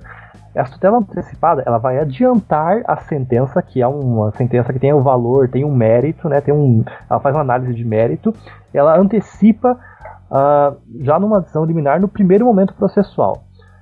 Quais os requisitos de, desse primeiro momento processual? É um requisito de mérito? Não. Não tem uma análise de mérito aí, não tem uma análise de fato. Ela só vai analisar. Não, é uma análise de fato. Ela só vai analisar se tem uma é, periculosidade, uma, um perigo de você não ter o seu direito é, consagrado e garantido, e uma expectativa de direitos. Pode se é legítimo ou não. Então, realmente, isso pode ser confirmado mais para frente? Pode. Isso pode ser derrogado mais para frente? Pode. A questão é, se for derrogado, você já, já conseguiu a sua tutela antecipada, você já conseguiu o seu tratamento, você já conseguiu a sua cirurgia, isso vira custo. E a questão é, a judicialização, a judicialização da saúde hoje é um mecanismo de distorção absurdo. Por quê? Porque ela não tem um critério liminar forte. Isso é algo que eu critico é, tipo, cotidianamente, porque eu sou um crítico do modelo de liminar que o Brasil adota. Cara. Eu acho que o Brasil é muito frouxo com o liminar. Brasil, tipo, a gente tem liminar para tudo. Via de regra, você tem uma notícia no UOL ou no Estadão de uma liminar, tipo, que concedeu um direito e depois ela vai ser caçada. Tipo, liminar, gente, ela foi feita para ser, ser extinta, não. É uma decisão com data de validade. Ou ela é confirmada em sentença ou ela é revogada em sentença. Liminar, tipo, não se escreve o que está na liminar, é só uma decisão temporal. A questão é, em questões de saúde pública, elas são permanentes. Por quê? Porque o custo da saúde pública ele vira permanente depois que ele vira é, serviço de saúde. É, não tem como voltar a grana de volta, né? Não tem, porque é exercício de direito. É, tipo, não é algo tipo, é indenizável. É exercício de direito. Ele tinha esse direito em si. Não é algo que pode ser convertido em indenização. Em alguns casos bem clássicos, tipo, quando tem fraude de informação, aí vira. Aí pode ser indenizado, pode ser convertido em indenização. Daí a pessoa tem que devolver de volta. Mas via de regra não. É via de regra é exercício de direito. É estrito cumprimento de dever legal que o hospital faz. Que a pessoa tem também. E esse é um ponto. Então, bom, esse é um, uma coisa sensível, mas que a gente tem que discutir, ainda mais em questões de crise sanitária que a gente está tendo agora. Alguém tem mais alguma coisa? Não, é que tu falou essa questão de, de que é um exercício de direito. Pensando por esse lado, parece haver um, parece que a própria sistema, como as coisas se organizam, tanto a questão judiciária quanto a questão da saúde, parece que elas são feitas de tal forma para que todo mundo, por qualquer problema, entre na justiça para ganhar, porque ele sabe que ele não vai precisar pagar mesmo que ele ganhe no final, sabe? Não, e eu acho que isso é uma espécie de incentivo perverso, tá ligado? Mas é mesmo, é mesmo, cara. Tipo, é a nossa Constituição acesso à justiça constitucional, cara. A questão é que nosso acesso à justiça se tornou algo predatório para algumas questões. Tipo, pessoas pobres realmente não têm, têm um acesso à justiça mitigado. Pessoas ricas que podem pagar um advogado, elas têm um acesso à justiça muito maior do que alguém que vai na defensoria. Tipo, é uma questão tipo, realmente ética e moral e de pura é, antidemocrática, porque acesso à justiça hoje é algo caro. Acesso à justiça hoje custa muito mais para a população pobre, por causa dos agregados, né, em questão de saúde pública, etc., do que para uma pessoa rica. É uma verdade. É, eu acho que assim. É, Cadê? O Renan quer falar, Renan quer falar. Fala, Renan, fala. É, então, eu, eu, eu vejo nessa questão, né? É, mais uma das escaras da desigualdade, né? Então, beleza, você está falando de um. Você está falando de um amplo pacote de cumprimento de direitos de realização, mas, a meu ver, justamente em virtude dessa falta de unidade de comunicação dentro do SUS, é difícil você criar um escalonamento de prioridade, né? Justamente até para você é, cobrir os que mais necessitam, né? E os que o, o, tecido mais frágil do nosso corpo social, né? Se, você, se existe um conflito, um conflito é, em quem você vai atender ou não, é, eu, eu não vejo que ele é necessariamente intransponível, né? Mas assim é uma questão de prazo e de, e de logística orçamentária mesmo, de, de uma cirurgia de silicone e de uma num transplante de coração. Né? Ou então, como é que vai funcionar dentro dessas organizações e como você faz um escalamento de prioridade? Duas coisas que eu queria lançar. Primeiro, a gente tem categorias morais para você lidar com essa distinção, que é uma pauta que já foi levantada aqui. Como é que você faz essa distinção e esse escalonamento de prioridade? Depois, ele é viável você pensando dentro da nossa própria estrutura do SUS? Como é que você organiza é, majoritariamente para atender o maior número de pessoas nesse grau de prioridade. Cara, eu já estudei isso no aspecto de compliance médico e eu acredito que seja diretriz interna dos hospitais. Os hospitais têm tipo um consenso em si, mas eu acho que esse escalamento de é, bioético é uma questão interna dos hospitais que eles fazem no momento. Eu posso estar equivocado, Sim, eu, eu posso falo estar equivocado. do sistema como um todo. Ah, mas desculpa, o SUS, o SUS, eu falo do sistema. SUS, é. SUS, não, o SUS não escolhe, ele não lida com isso. O SUS é só um mecanismo de financiamento. Ele está lá à disposição dos hospitais, dos médicos.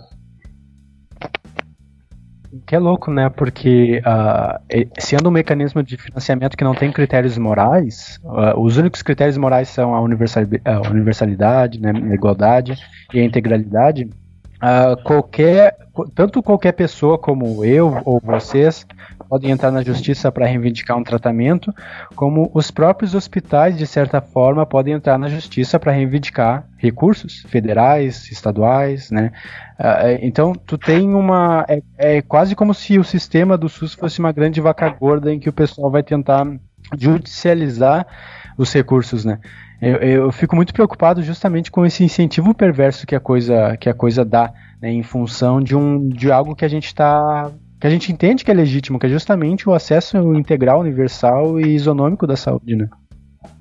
Eu acho um problema, eu acho mais um problema, é, como vocês já falaram, no caso, que pessoas ricas, gente rica, os próprios estados, outra, enfim, N pessoas que podem estar em condições acabam podendo entrar nessa nesse vagão todo de quem pode, diferente de quem precisa, porque parece que não existe bem um, eu não diria um, um princípio de proporcionalidade no caso de pessoas que realmente necessitam, diferente das pessoas que realmente podem arcar com algo assim.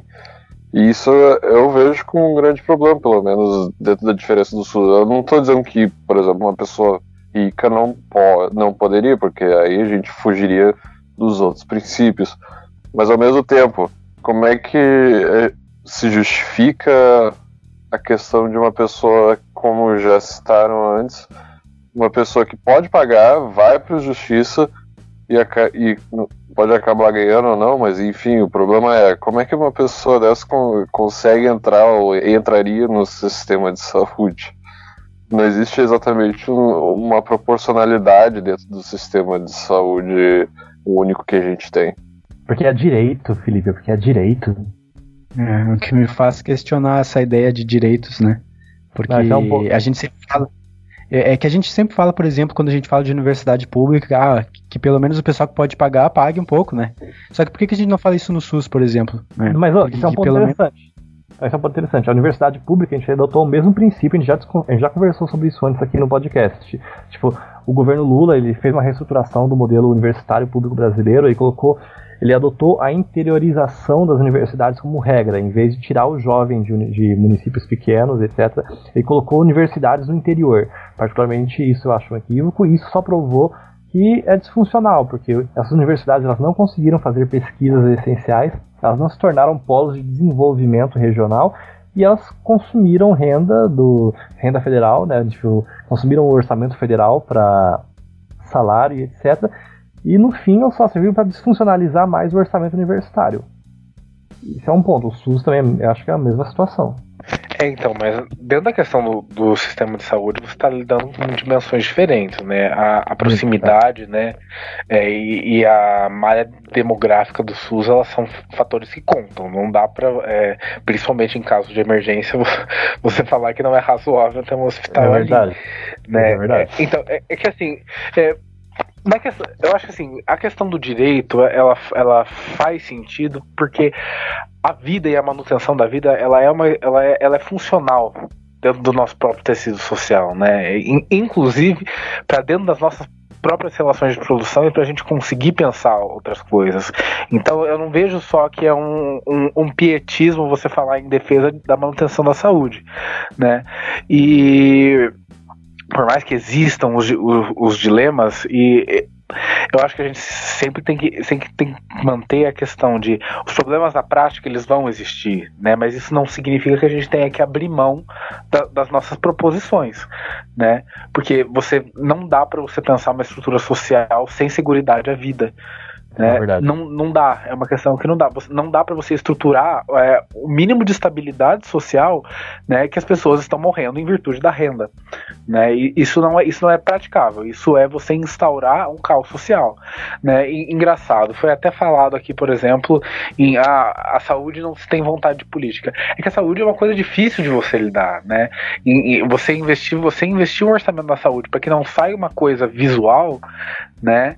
É complicado, mas você veja, principalmente dentro de prefeituras, quando bem feita e quando é uma estruturação, é um, é um marco na vida política de, de qualquer, qualquer aspirante. É a pessoa que trabalhou bem na, na saúde, porque você está mexendo numa coisa muito fundamental, né, que é a constituição da vida dessa comunidade e como isso vai ser estruturado.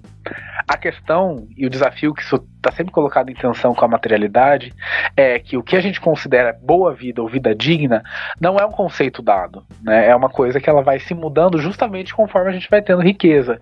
Hoje em dia a gente é, fala uma coisa que historicamente é novidade. É você pensar vida digna hoje em dia é você pensar banheiro, é você pensar remédio, é você pensar uma série de tratamentos que consomem uma materialidade que em 1600, 1800 né? Ou estava posto, mas o Brasil não, né? Que seja, mas a questão não é você pensar uma tensão entre o desenvolvimento material e a organização a partir da saúde, mas como é que isso, a organização da saúde ela se insere dentro dessa dinâmica material, né? E uhum. isso, isso é sensível porque, né? É, como foi falado aqui, a saúde responsabilidade política. Mas veja bem, quando bem executado um plano de saúde pública, principalmente a nível municipal, isso é um marco na carreira de qualquer aspirante político, né? Porque é sensível, você está lidando com a vida das pessoas se inserem dentro do torno da sua sociedade. Né? Então, você pensar em protocolos eficientes da saúde pública, que, sinceramente, eu não tenho, eu não, é, eu não tenho esse repertório, mas o que eu estou suscitando essa problemática é que é uma coisa importante esse desenvolvimento da sociedade. Pare parece haver uma espécie de paradoxo aí, porque por um lado a gente reconhece racionalmente, né, que é bom que esteja na Constituição lá direito à vida, né, direito à saúde, direito à educação. Parece uh, que faz todo sentido até para te dar garantir algum bem-estar social, que as pessoas saibam que ah, existe alguma segurança jurídica por eu estar vivendo, para eu, né, uh, querer continuar vivendo nesse país, né? As pessoas olham lá escrito, elas veem os políticos defendendo isso porque está na Constituição, eles não poderiam fazer o contrário, né? Uh, e as pessoas, de certa forma, elas se acalmam, né? Elas, ah, se eu precisar, eu vou ser atendido, ou coisa assim. Por outro lado, né, embora o direito à vida ser reconhecido juridicamente, constitucionalmente, até ideologicamente no nível político, né, Uh, uh, por outro lado, a gente também reconhece racionalmente que nós vamos ter que enfrentar situações de escassez em que a gente vai ter que escolher exatamente uh, estabelecer alguns critérios pelos quais a gente possa dizer o que, que é ou não uma vida digna e que uma vida que vale a pena ser vivida, né? Essa é uma discussão bioética, né? Que o pessoal, por exemplo, na, na bioética principialista americana, os caras estabeleceram quatro princípios para saber se uh, tu tá tendo algum tratamento uh, eficaz no salvamento de alguém ou, enfim, se tu tá realmente uh, seguindo os parâmetros pelos quais a dignidade da pessoa humana está sendo respeitada num hospital, como por exemplo o princípio da autonomia, em que a pessoa poderia escolher, ela, ela poderia escolher continuar o tratamento ou não, ou seja, ela tem que ser autônoma em relação ao que ela está fazendo. O princípio da, da justiça, né, se há alguma relação justa aqui no que está sendo feito entre o médico, paciente, hospital, enfim, toda uma coisa mais aglomerada no nível social. O da male, não maleficência e o da beneficência, né? Se realmente existem saldos positivos naquilo que está sendo feito, se não existe prejuízos, enfim. Então, talvez seja uma questão da gente pesar, é, começar a pensar é, objetivamente quais seriam os critérios morais pelos quais, numa situação de conflito, tendo, tendo que escolher quem ou não teria acesso a recursos que estão necessariamente em disputa, quais seriam esses critérios que o próprio SUS poderia é, prever, né, para que uh, os próprios hospitais, os médicos, os pacientes, enfim, conseguissem um, concordar que, bom, ah, dessa vez tu não vai ganhar o tratamento. Ou bom, dessa vez tu vai ser priorizado. Né? Parece que inexistem esses critérios. Os únicos critérios morais que existem parece ser o da universalidade, integralidade e o da igualdade, né? Mas e os critérios para resolver dilemas que necessariamente vão surgir a, a, se a gente realmente quer defender o direito à vida num, num, nível constitucional, né?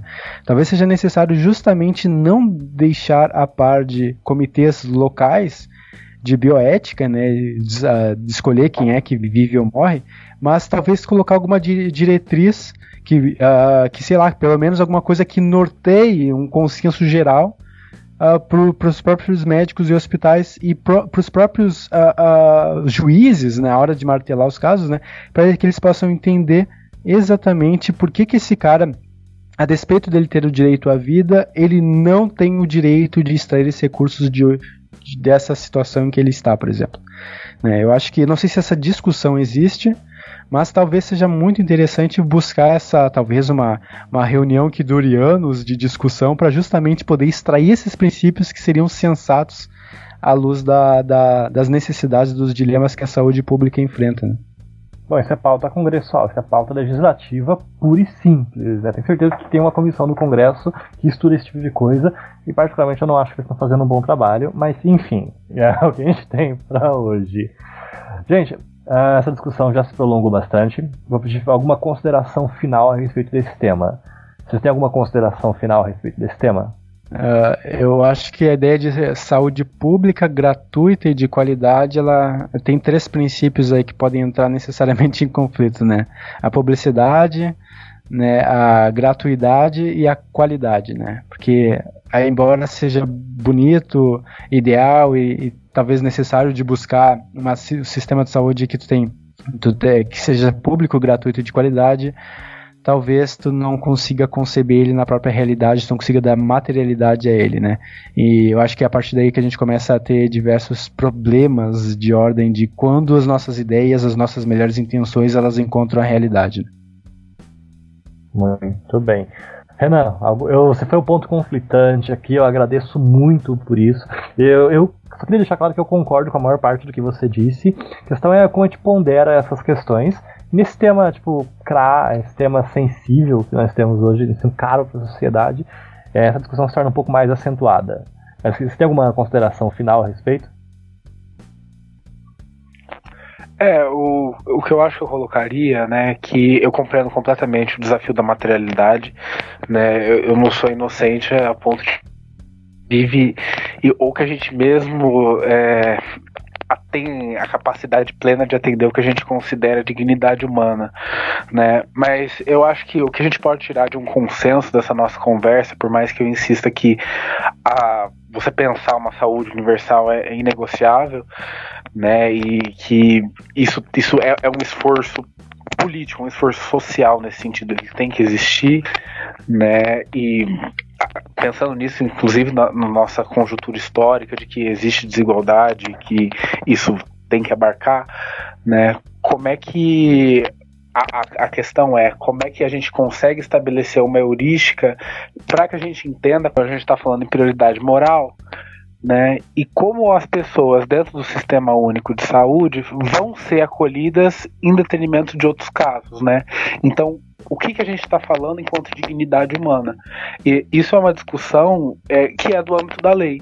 Né? Então, quais são os elementos prioritários quando a gente está falando da constituição de dignidade humana? E pensando em termos, nem precisa pensar em apriorismos ou coisas desvinculadas da realidade. Pensando na nossa materialidade, pensando dentro da nossa estrutura social, né? O que é você ter uma vida digna, né? E eu acho que isso está posto dentro da saúde tem que abrigar tudo, que a saúde tem que fazer acupuntura, Tai Chi Chuan, né? Eu acho que isso não necessariamente, né? permeia o campo da saúde e isso a política pública não é só uma questão no caso de relacionamento de recursos a prioridade ela vai estar nessa discussão legislativa e ética é, só para concordar um pouco com. Um pouco, não, na verdade, quase integralmente com o Renan, uh, eu principalmente vejo bem problemático esse, a questão de afirmar simplesmente saúde como algo universal. Não nego que, que deva ser universal de forma alguma, mas por ser universal não necessariamente implica que universalidade quer dizer gratuidade. E a gente vê isso exatamente no ponto que eu trouxe antes, e que o pessoal já debateu bastante, essa questão da distorção, tanto em lei, tanto quanto na prática. Acesso universal não necessariamente vai te trazer saúde gratuita para todo mundo. Então, quem sabe a gente deveria focar um pouquinho mais além desses princípios que a gente já falou hoje, talvez essas, esses outros problemas que trazem distorções para o nosso sistema de saúde, como gente rica, pleiteando para conseguir tratamento caro, e que acaba tirando recurso daqueles que realmente precisam, o pessoal que está no outro, no outro lado, na outra ponta. Muito bem. Bom, primeiro, meu, eu, minhas considerações finais, minhas considerações finais são relativamente poucas até. Eu acho que essa construção, essa, esse diálogo que a gente fez foi construtivo. Eu consegui achar pontos de concordância e mesmo de, de certa divergência com todos aqui. Uh, eu reitero meu ponto de que a questão da percepção de acesso à saúde ela está sendo é, é, é, desviada. As pessoas acham que o SUS é um mecanismo essencial, quando na verdade eu coloco mais culpa na forma como a gente estrutura os estados, os municípios e a própria federação. Eu acho que a competência dos prefeitos e dos governadores ela devia ser melhor gerida, né? acho ela devia ter uma gestão pública mais eficiente. O SUS hoje em dia a gente tem bons critérios.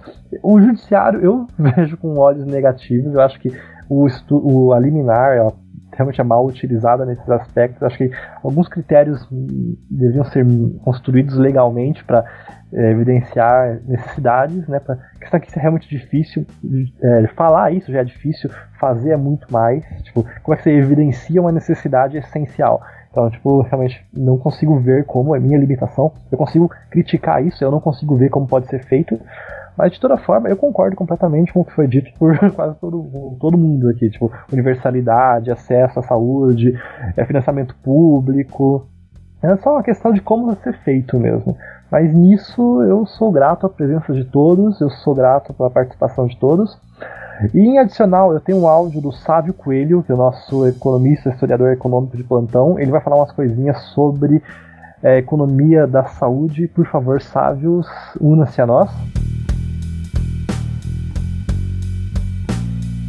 Nos últimos dias desse maravilhoso verão, o vírus SARS-CoV-2, vulgo coronavírus, levou vários mercados mundiais à loucura, como é bem sabido por todos os ouvintes. Muitas bolsas chegaram a despencar cerca de perto de 20%.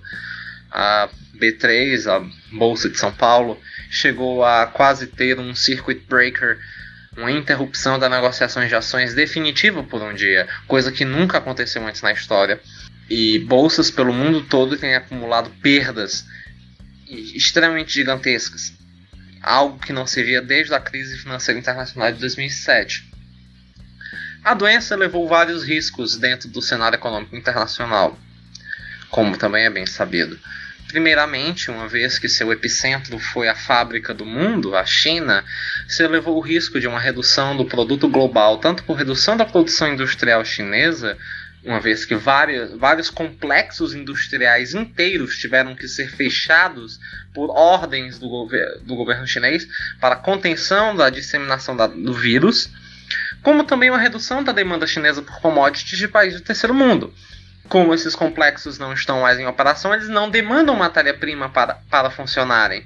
E sem essa demanda de matéria-prima, acaba que aqueles países de terceiro mundo que exportam para a China commodities para alimentar esses complexos industriais, como o Brasil, que exporta soja, alimentos e ferro para muitas dessas indústrias chinesas, acabaram sofrendo um baque muito grande.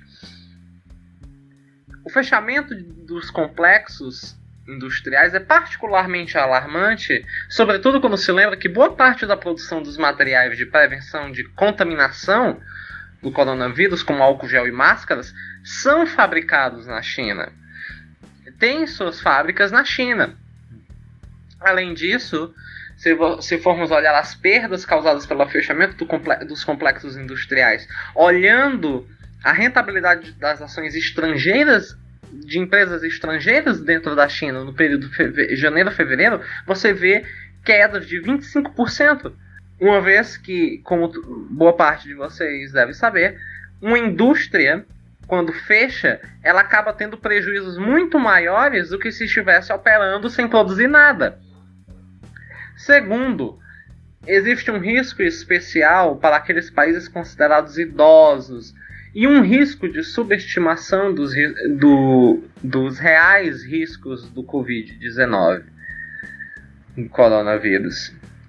É, ainda que a taxa de mortalidade do Covid-19 seja relativamente baixa para outras infecções, como, como o SARS e o MERS, é, com taxas de mortalidade é, sendo divulgadas de 3,6% na China e 1,5% fora da China, essa taxa de mortalidade pode ser subestimada, porque é calculada pelo número de mortos relativo ao número de infectados e pode não representar número de infectados a partir da detecção da mortalidade e pode não representar de forma correta a taxa real de mortalidade do vírus. Isso segundo a revista médica The Lancet. Os pacientes que morreram em qualquer dado dia que já haviam sido infectados em período anterior, e o denominador da taxa de mortalidade é tomado como o número de infectados a partir do momento que aparecem os primeiros mortos. Assim, devido a esse problema de estimação da base real de infectados, e devido a vários problemas de diagnóstico, uma vez que os sintomas são muito parecidos com de uma influenza normal, é, a taxa de mortalidade do Covid-19 pode ser muito subestimada. A The Lancet é, ainda tentou melhorar essas estimativas de mortalidade, das taxas de mortalidade, tomando como base o período de incubação do vírus, que é de 14 dias, e dividindo o número de mortos em um dado dia pelo número de infectados nos 14 dias anteriores, que seria, um período, que seria o período de incubação do vírus. Usando essa metodologia, a The Lancet calcula que as taxas de mortalidade na China podem chegar a 5,6% e 15,2% fora da China. Ou seja, uma diferença enorme para a taxa de mortalidade de populações de nações inteiras. Além do risco de subestimação dos perigos do coronavírus, existe uma preocupação em países como o Japão, Estados Unidos e países da Europa Ocidental por causa de suas populações de maioria idosa. As taxas de mortalidade do Covid-19 variam conforme a idade do grupo populacional. Segundo estimativas do Centro de Controle de Doenças da China, o CCDC, é, enquanto que no grupo da população até 40 anos a taxa de mortalidade não chega nem a 1%, ela passa de 9% nas populações de 70 anos e chega a 18% nas populações com até 80 anos de idade. Isso, isso é extremamente preocupante, é, sobretudo não somente pelo dano humano das pessoas que podem morrer com isso, e, sobretudo em países extremamente idosos como a Itália e o Japão, mas também o dano econômico. É, segundo estimativas do Brookings Institution, somente o choque de demanda causado, o choque negativo de demanda causado pelo Covid-19 chega a perdas de 5% do PIB de muitos países, o que é algo assustador. É, se medidas de contenção da doença não forem tomadas nesses países de população extremamente idosas, poderia haver um risco real de diminuição da demanda agregada da economia por fatalidade. Em muitos países, como o Reino Unido, é a população mais velha que detém a maior parte da renda e é responsável pela maior parte do consumo dentro das economias nacionais. É, uma taxa de mortalidade alta dentro desse grupo seria preocupante para o crescimento econo dessas economias idosas, porque poderia haver um risco real de uma redução do consumo, do consumo agregado da, da, da economia por morte de pessoas. Isso poderia levar a uma redução de produto. Além disso, existe uma preocupação dos países em termos de economia pública.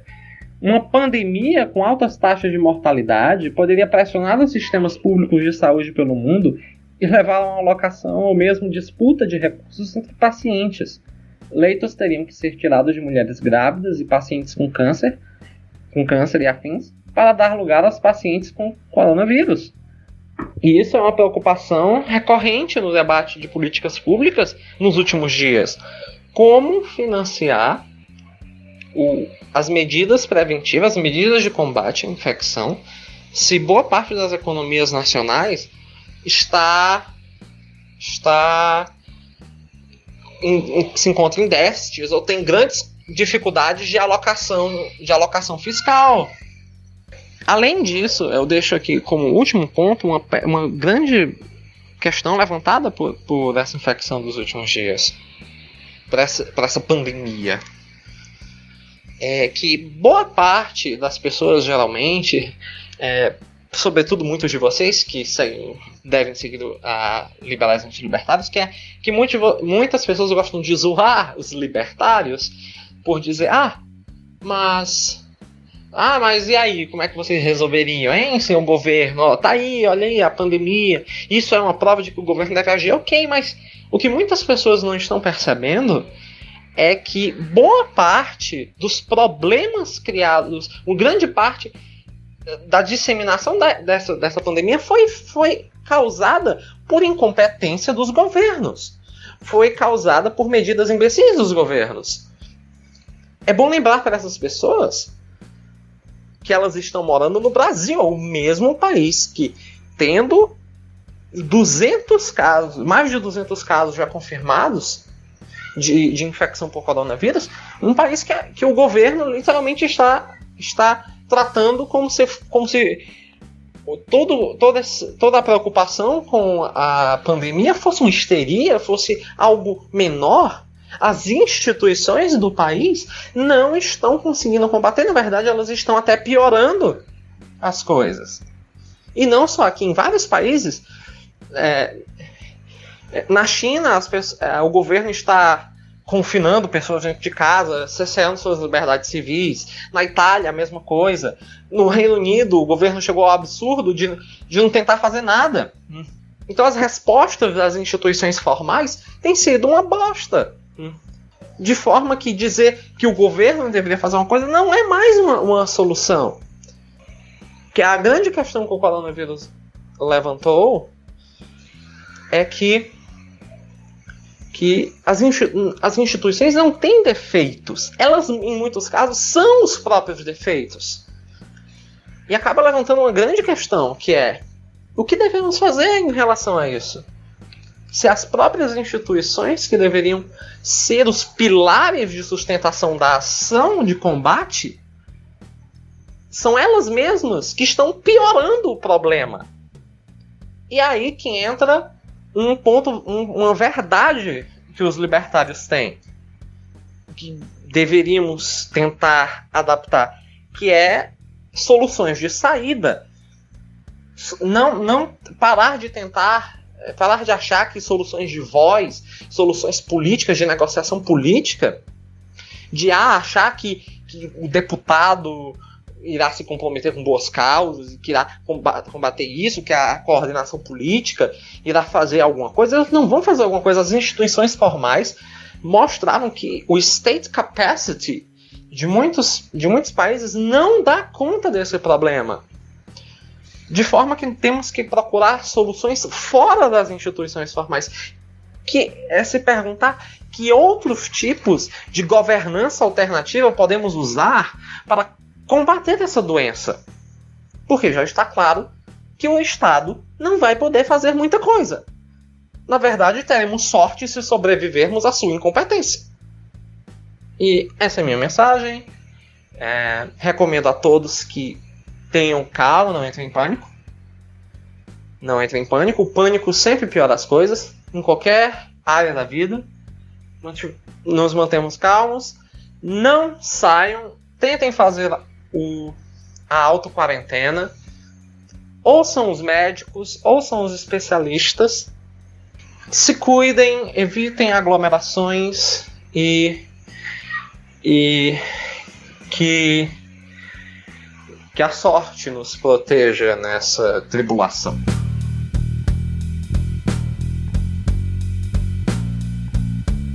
Muito bem, esse é o Sávio, gente. Muito obrigado, Sávio. Sua posição crítica é sempre bem-vinda. E a princípio esse tema era o que a gente tinha para falar hoje, gente. É o único tema, porque é realmente algo realmente sensível. A gente já passou de uma hora de gravação, né? Então é muito pano para manga. E agora a gente, vamos, a gente vai para as rapidinhas, por favor.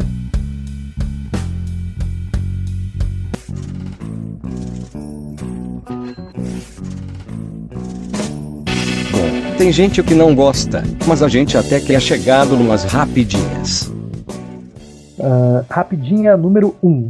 Olimpíadas e Paralimpíadas de Tóquio são oficialmente adiadas para 2021. Bem, isso aí foi uma decisão acertada, né? Porque, bem, um ponto que ninguém fala sobre as Olimpíadas, na verdade, é a questão de seguro, né? Porque é, todos os jogadores, tudo, toda estrutura ela é baseada, ela também tem a parte do seguro. Ninguém vai para outro país, para uma competição, enfim, sem ter seguro. imagina os, como o pessoal chama, é, os prêmios dentro desses seguros, tendo que considerar toda a situação do, do coronavírus.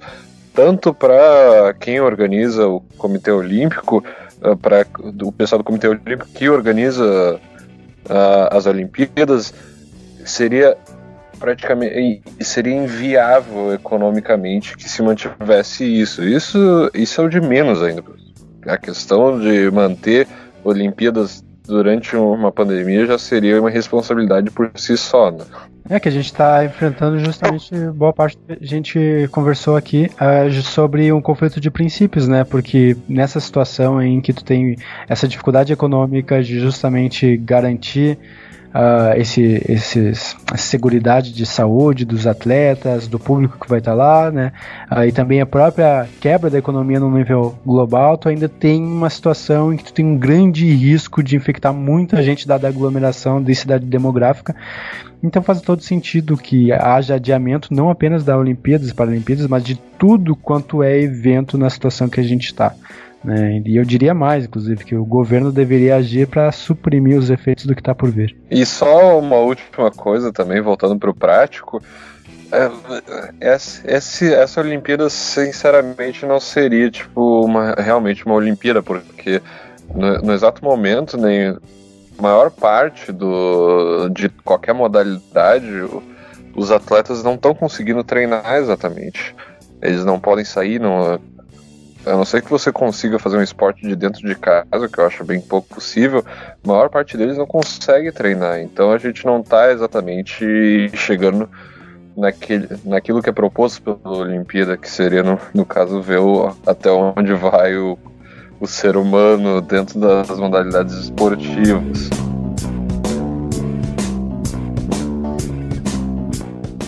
Rapidinha, número 2. Sexy Hot libera filmes adultos e Pornhub oferece assinatura premium grátis durante o isolamento.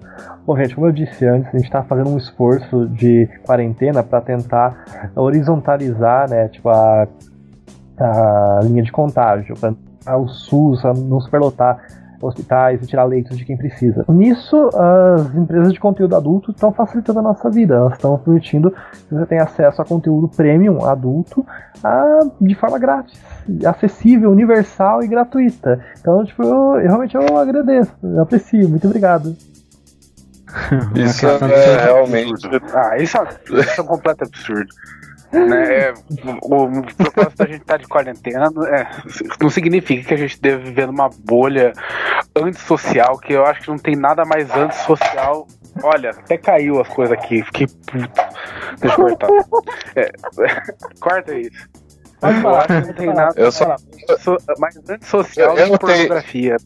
Isso, é, isso é uma grande mentira. Tá, é algo lindo, algo, é uma forma de conteúdo. Por favor, Felipe. Eu só para dar um detalhe aqui, não é nada, não é nada construtivo, mas só para dizer que quem tá verticalizado aqui tá horizontalizado também, e quem tiver horizontalizado vai ficar verticalizado. Se é que vocês me entenderam. Ah, coisa horrível. Muito obrigado. Alisson? Uh, eu acho que. Eu não sei se eu agradeço ou se eu critico, cara. Mas aí. Na dúvida, eu vou me cadastrar. Mas por que sempre tem um filósofo, assim? Os filósofos tudo, tipo, questiona. E, gente, você não pode só apreciar, por favor? Olha, é, é bom que a gente primeiro conheça pra depois criticar, né? Então vou ali e vou me cadastrar Muito bem. Vai, vai ter pobre vendo porno de graça sim.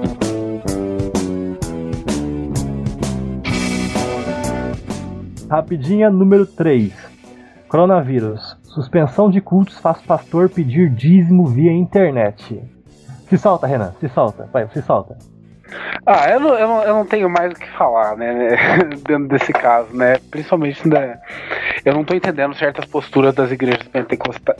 Não, eu acho que é bem compreensível que, e eu espero que isso fique visível para a população evangélica no geral, que essas aglomerações dessas igrejas, elas não estão preocupadas com o seu rigor doutrinário, com a sua comunidade moral, elas são mesmo parciais, né? Se você está falando de que o mais importante na época de uma pandemia não é, é você forçar uma aglomeração e quando você não consegue forçar uma aglomeração, você fazer o máximo para extrair dinheiro de uma população em carência moral, essa pessoa não pode ser chamada de um pastor, nem de um líder, essa pessoa é um parasita. Vendendo álcool gel a 500 reais.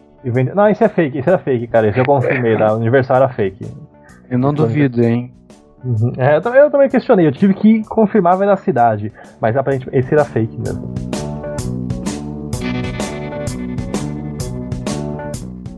Ah, rapidinha, número 4.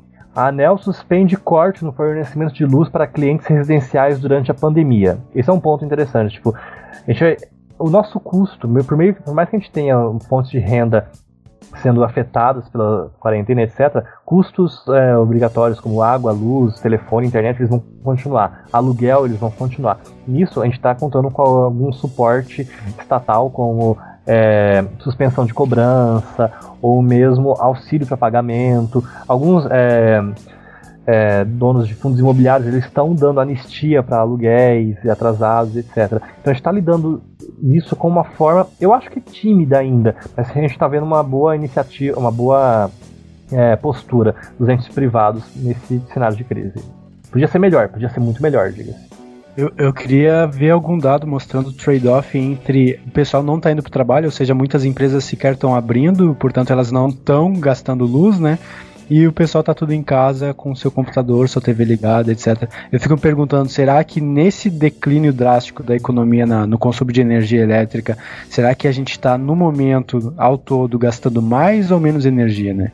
Porque se a gente está gastando menos, dado que muitas empresas que costumam gastar mais do que as residências, elas não estão gastando, então no fim das contas as empresas de energia elétrica não estão exatamente sofrendo, né? Exatamente. A internet eu tenho certeza que sim, porque já saiu dados que empresas provedoras de internet estão reduzindo a qualidade de vídeos e etc, porque as pessoas estão consumindo mais dados e mais demandas de infraestrutura. Então, internet, com certeza. Energia, eu vou com você, eu gostaria de uma análise do trade-off também.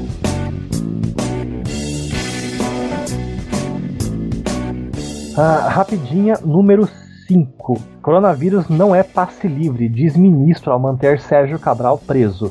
Essa é uma questão interessante, igual a saúde pública, igual tipo, energia elétrica, etc.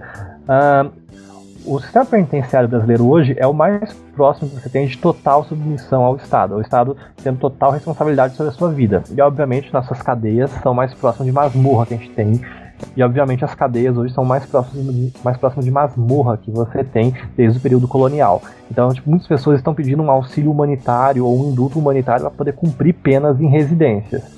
Nosso ministro, nosso ex-governador Sérgio Cabral, ele também já pediu isso, né? E foi negado. Alguns casos, tipo, presos em, situação de risco, como mais de 60 anos, foi concedido. Eles conseguiram uma progressão de regime e estão indo para uma progressão antecipada de regime e estão indo cumprir pena em casa ou em hospitais e etc. Áreas de risco, áreas de risco controlado. A questão é, tem que ter um certo, um certo controle. Isso não é uma situação de alforria. Se é possível garantir uma segurança do preso ou o isolamento desse preso dentro do, da penitenciária, então ok, ele vai seguir preso, ele vai conseguir ter acesso à saúde em custódia. Para mim, eu não vejo nenhum conflito ético ou moral nisso. O, único conflito mesmo é a situação de presídios uh, que estão superlotados, né? Porque uh, tu vai ter muita gente de baixa renda em presídios que às vezes uma cela tem, sei lá, 10, 15 pessoas e uma única pessoa basta para fazer, sei lá, muita gente ali padecer, né? Isso é verdade, mas já está tomando medidas de isolamento, tipo, é, isolamento é, de visitas, suspender algumas visitas. Particularmente eu acho isso desumano, eu acho isso, tipo, desnecessário em alguns aspectos, mesmo só. A questão é que a gente não tem como testar essas pessoas, né? Tipo, não pode testar cada visita em uma penitenciária, não é fisicamente possível. Então, agenciais nesse estilo para evitar um colapso completo do sistema prisional se fazem necessárias. Mas eu concordo com isso? Eu não concordo enfim, é, acontece. Última rapidinha, rapidinha número 6. Maia diz que partidos articulam propostas de redução de salário de servidores e parlamentares. A proposta fala de 20%. Eu pago para ver, eu acho que não vai acontecer. Rodrigo Maia, dá o um golpe, por favor, instale o parlamentarismo nesse país. Cara, é isso que eu tenho pra falar. Mano, eu concordo completamente, velho. Meu Deus do céu. isso, cara. Eu sou parte do Rodrigo Maia nas redes sociais. Eu, esse, não, eu vou falar que o nosso Congresso Nacional, principalmente nesse vácuo que tá a presidência da República, tá de parabéns. Eu, assim, também acho que é muito pouco provável que ele se concretize, mas a ação articulada tá de muito parabéns. Não, Congresso Governadores, prefeitos, cara. Congresso Governadores é. e Prefeitos. Tá algo sensacional sensacional. Eu realmente eu tô me tá sentindo tá bonito seguro. De ver. Eu, não, eu tô me sentindo seguro, cara. É algo que eu fiquei abismado. O Congresso tá me fazendo sentir segurança. Eu nunca achei que eu fosse sentir isso, cara. Pois é, quando o Rodrigo Maia fala alguma coisa, eu penso: finalmente o Brasil tem um presidente. Nossa, meu Deus do céu. Ai, tá, enfim. Gente. É, eu, eu, eu fala, fala. Só dar o meu ponto aqui, né? Eu, eu vou divergir. Eu, eu até gosto do Maia, mas eu tenho que dizer que o cara é maquiavélico. Mano, eu não vejo um problema exatamente. Ah, sim, não, aqui não é. Ai, enfim, gente, muito obrigado a todos pela participação. Foi uma conversa absurdamente produtiva e propositiva, né? Porque esse, essa é a finalidade do podcast. A gente senta aqui, a gente fala groselha pra caramba e espera que tenha algo produtivo, construtivo e propositivo no final. Então, eu acho, eu acho que esse episódio valeu. eu acho que esse episódio a gente conseguiu sentar e conversar sobre algo que pode ter um efeito, pode, principalmente a gente conseguiu apresentar mais, é, mais informação para as pessoas. Eu acho isso sensacional. Eu agradeço de novo a presença de todos vocês aqui hoje, uma mesa lotada, né? Foi não infelizmente, mas a gente conseguiu fazer algo bom. E, enfim, a princípio era só isso que eu tinha para falar. Muito obrigado a todos e boa noite. Vocês peçam aí. Alisson? Então, mais uma ótima conversa aqui no Bem-Estar Capital. Sempre bem interessante, aprendo bastante. Eu venho com meus preconceitos e a minha falta de especialização nos assuntos relevantes aqui, mas tento contribuir a partir daquilo que eu entendo da realidade, enfim, sempre esperando uma contra-argumentação, porque eu sempre ganho quando vejo que alguma coisa do meu raciocínio não está muito clara, né? Mas eu quero convidar também o público a que gosta de podcast, né, conhecer meus dois outros podcasts, que eu tenho Narração Filosófica, um podcast de audiotextos, audiobooks de filosofia, que eu, eu leio e eu narro o que eu ando lendo por aí, e o podcast Logismos, né, são dois podcasts que eu tenho, e também meu canal no YouTube, Alisson Augusto, enfim, que eu adoro produzir conteúdo. Eu acompanho, eu acompanho, gente. Eu recomendo até. É podcast recomendado pelo nosso podcast. Renan, por favor. Eu gostaria de agradecer aos meninos a oportunidade de debater. Eu também não sou especialista em saúde pública, né? E eu acho que é muito importante esse momento a gente colocar as coisas em, em panos limpos e se sujeitar à deliberação, né? E entender justamente o que é mais razoável, por mais que os nossos sensos morais apitem muitas vezes, né? Então, no mais, eu agradeço ao ouvinte, aos meninos, porque foi uma experiência muito gratificante. Muito obrigado. Esteja apreciado devidamente. Felipe? É, gostaria de agradecer a, a banca aqui, o pessoal. Hoje eu não fui muito útil, normalmente eu, fico mais em, em ao encargo das, de alguma notícia internacional, um pitaco aí em política, mas hoje realmente não servi muito porque realmente bioética não é muito a minha área. Mas eu tentei contribuir com o máximo possível, mas a nossa banca hoje estava bem, bem equipada. Muito bem. Senhores, muito obrigado. Muito obrigado a você, ouvinte aí de casa, que nos ouviu por duas horas. Muito obrigado mesmo. Espero que você tenha gostado. Se você tem algum comentário, por favor, deixa na página, ou então vai no grupo do, é, de WhatsApp, ou vai no grupo do Liberais Antilibertários. A gente está à disposição para sanar qualquer dúvida e para conversar com vocês, mesmo se vocês quiserem. Muito obrigado a todos. Bom dia, boa tarde e boa noite.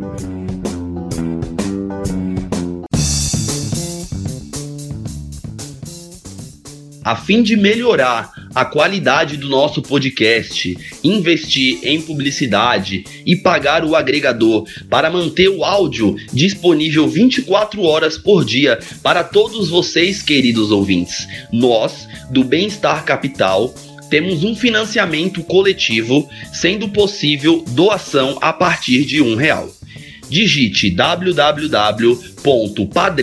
www.padrim.com.br barra liberais antilibertários e nos ajudem da maneira que vocês quiserem e puderem contribuir. De antemão, gostaria de agradecer a todos os padrinhos que já estão doando e estão acreditando no nosso debate de maneira consistente e coesa Lembrando que se você ainda não faz parte do nosso grupo político que nasceu no Facebook, ou se você ainda não curte a nossa página, procure lá Liberais Antilibertários e entre para contribuir com discussões sobre política, economia e filosofia. Estamos disponíveis em vários players online: YouTube, Spotify, iTunes, Deezer, Addict para Android Castbox e SoundCloud. Se vocês quiserem ter um contato mais direto comigo, Alex, com o Dielson, com o Júlio ou com a Débora, tiverem críticas a fazer, sugestões, enfim, quiserem mandar um texto, alguma declaração de amor, mande um e-mail para liberaisanti-libertários@gmail.com que responderemos com muito carinho.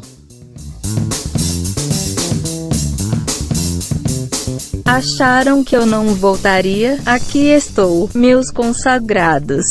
Obrigado pela audiência. Lembre de recomendar esse podcast aos amigos. E não se esqueçam, a agenda republicana vive.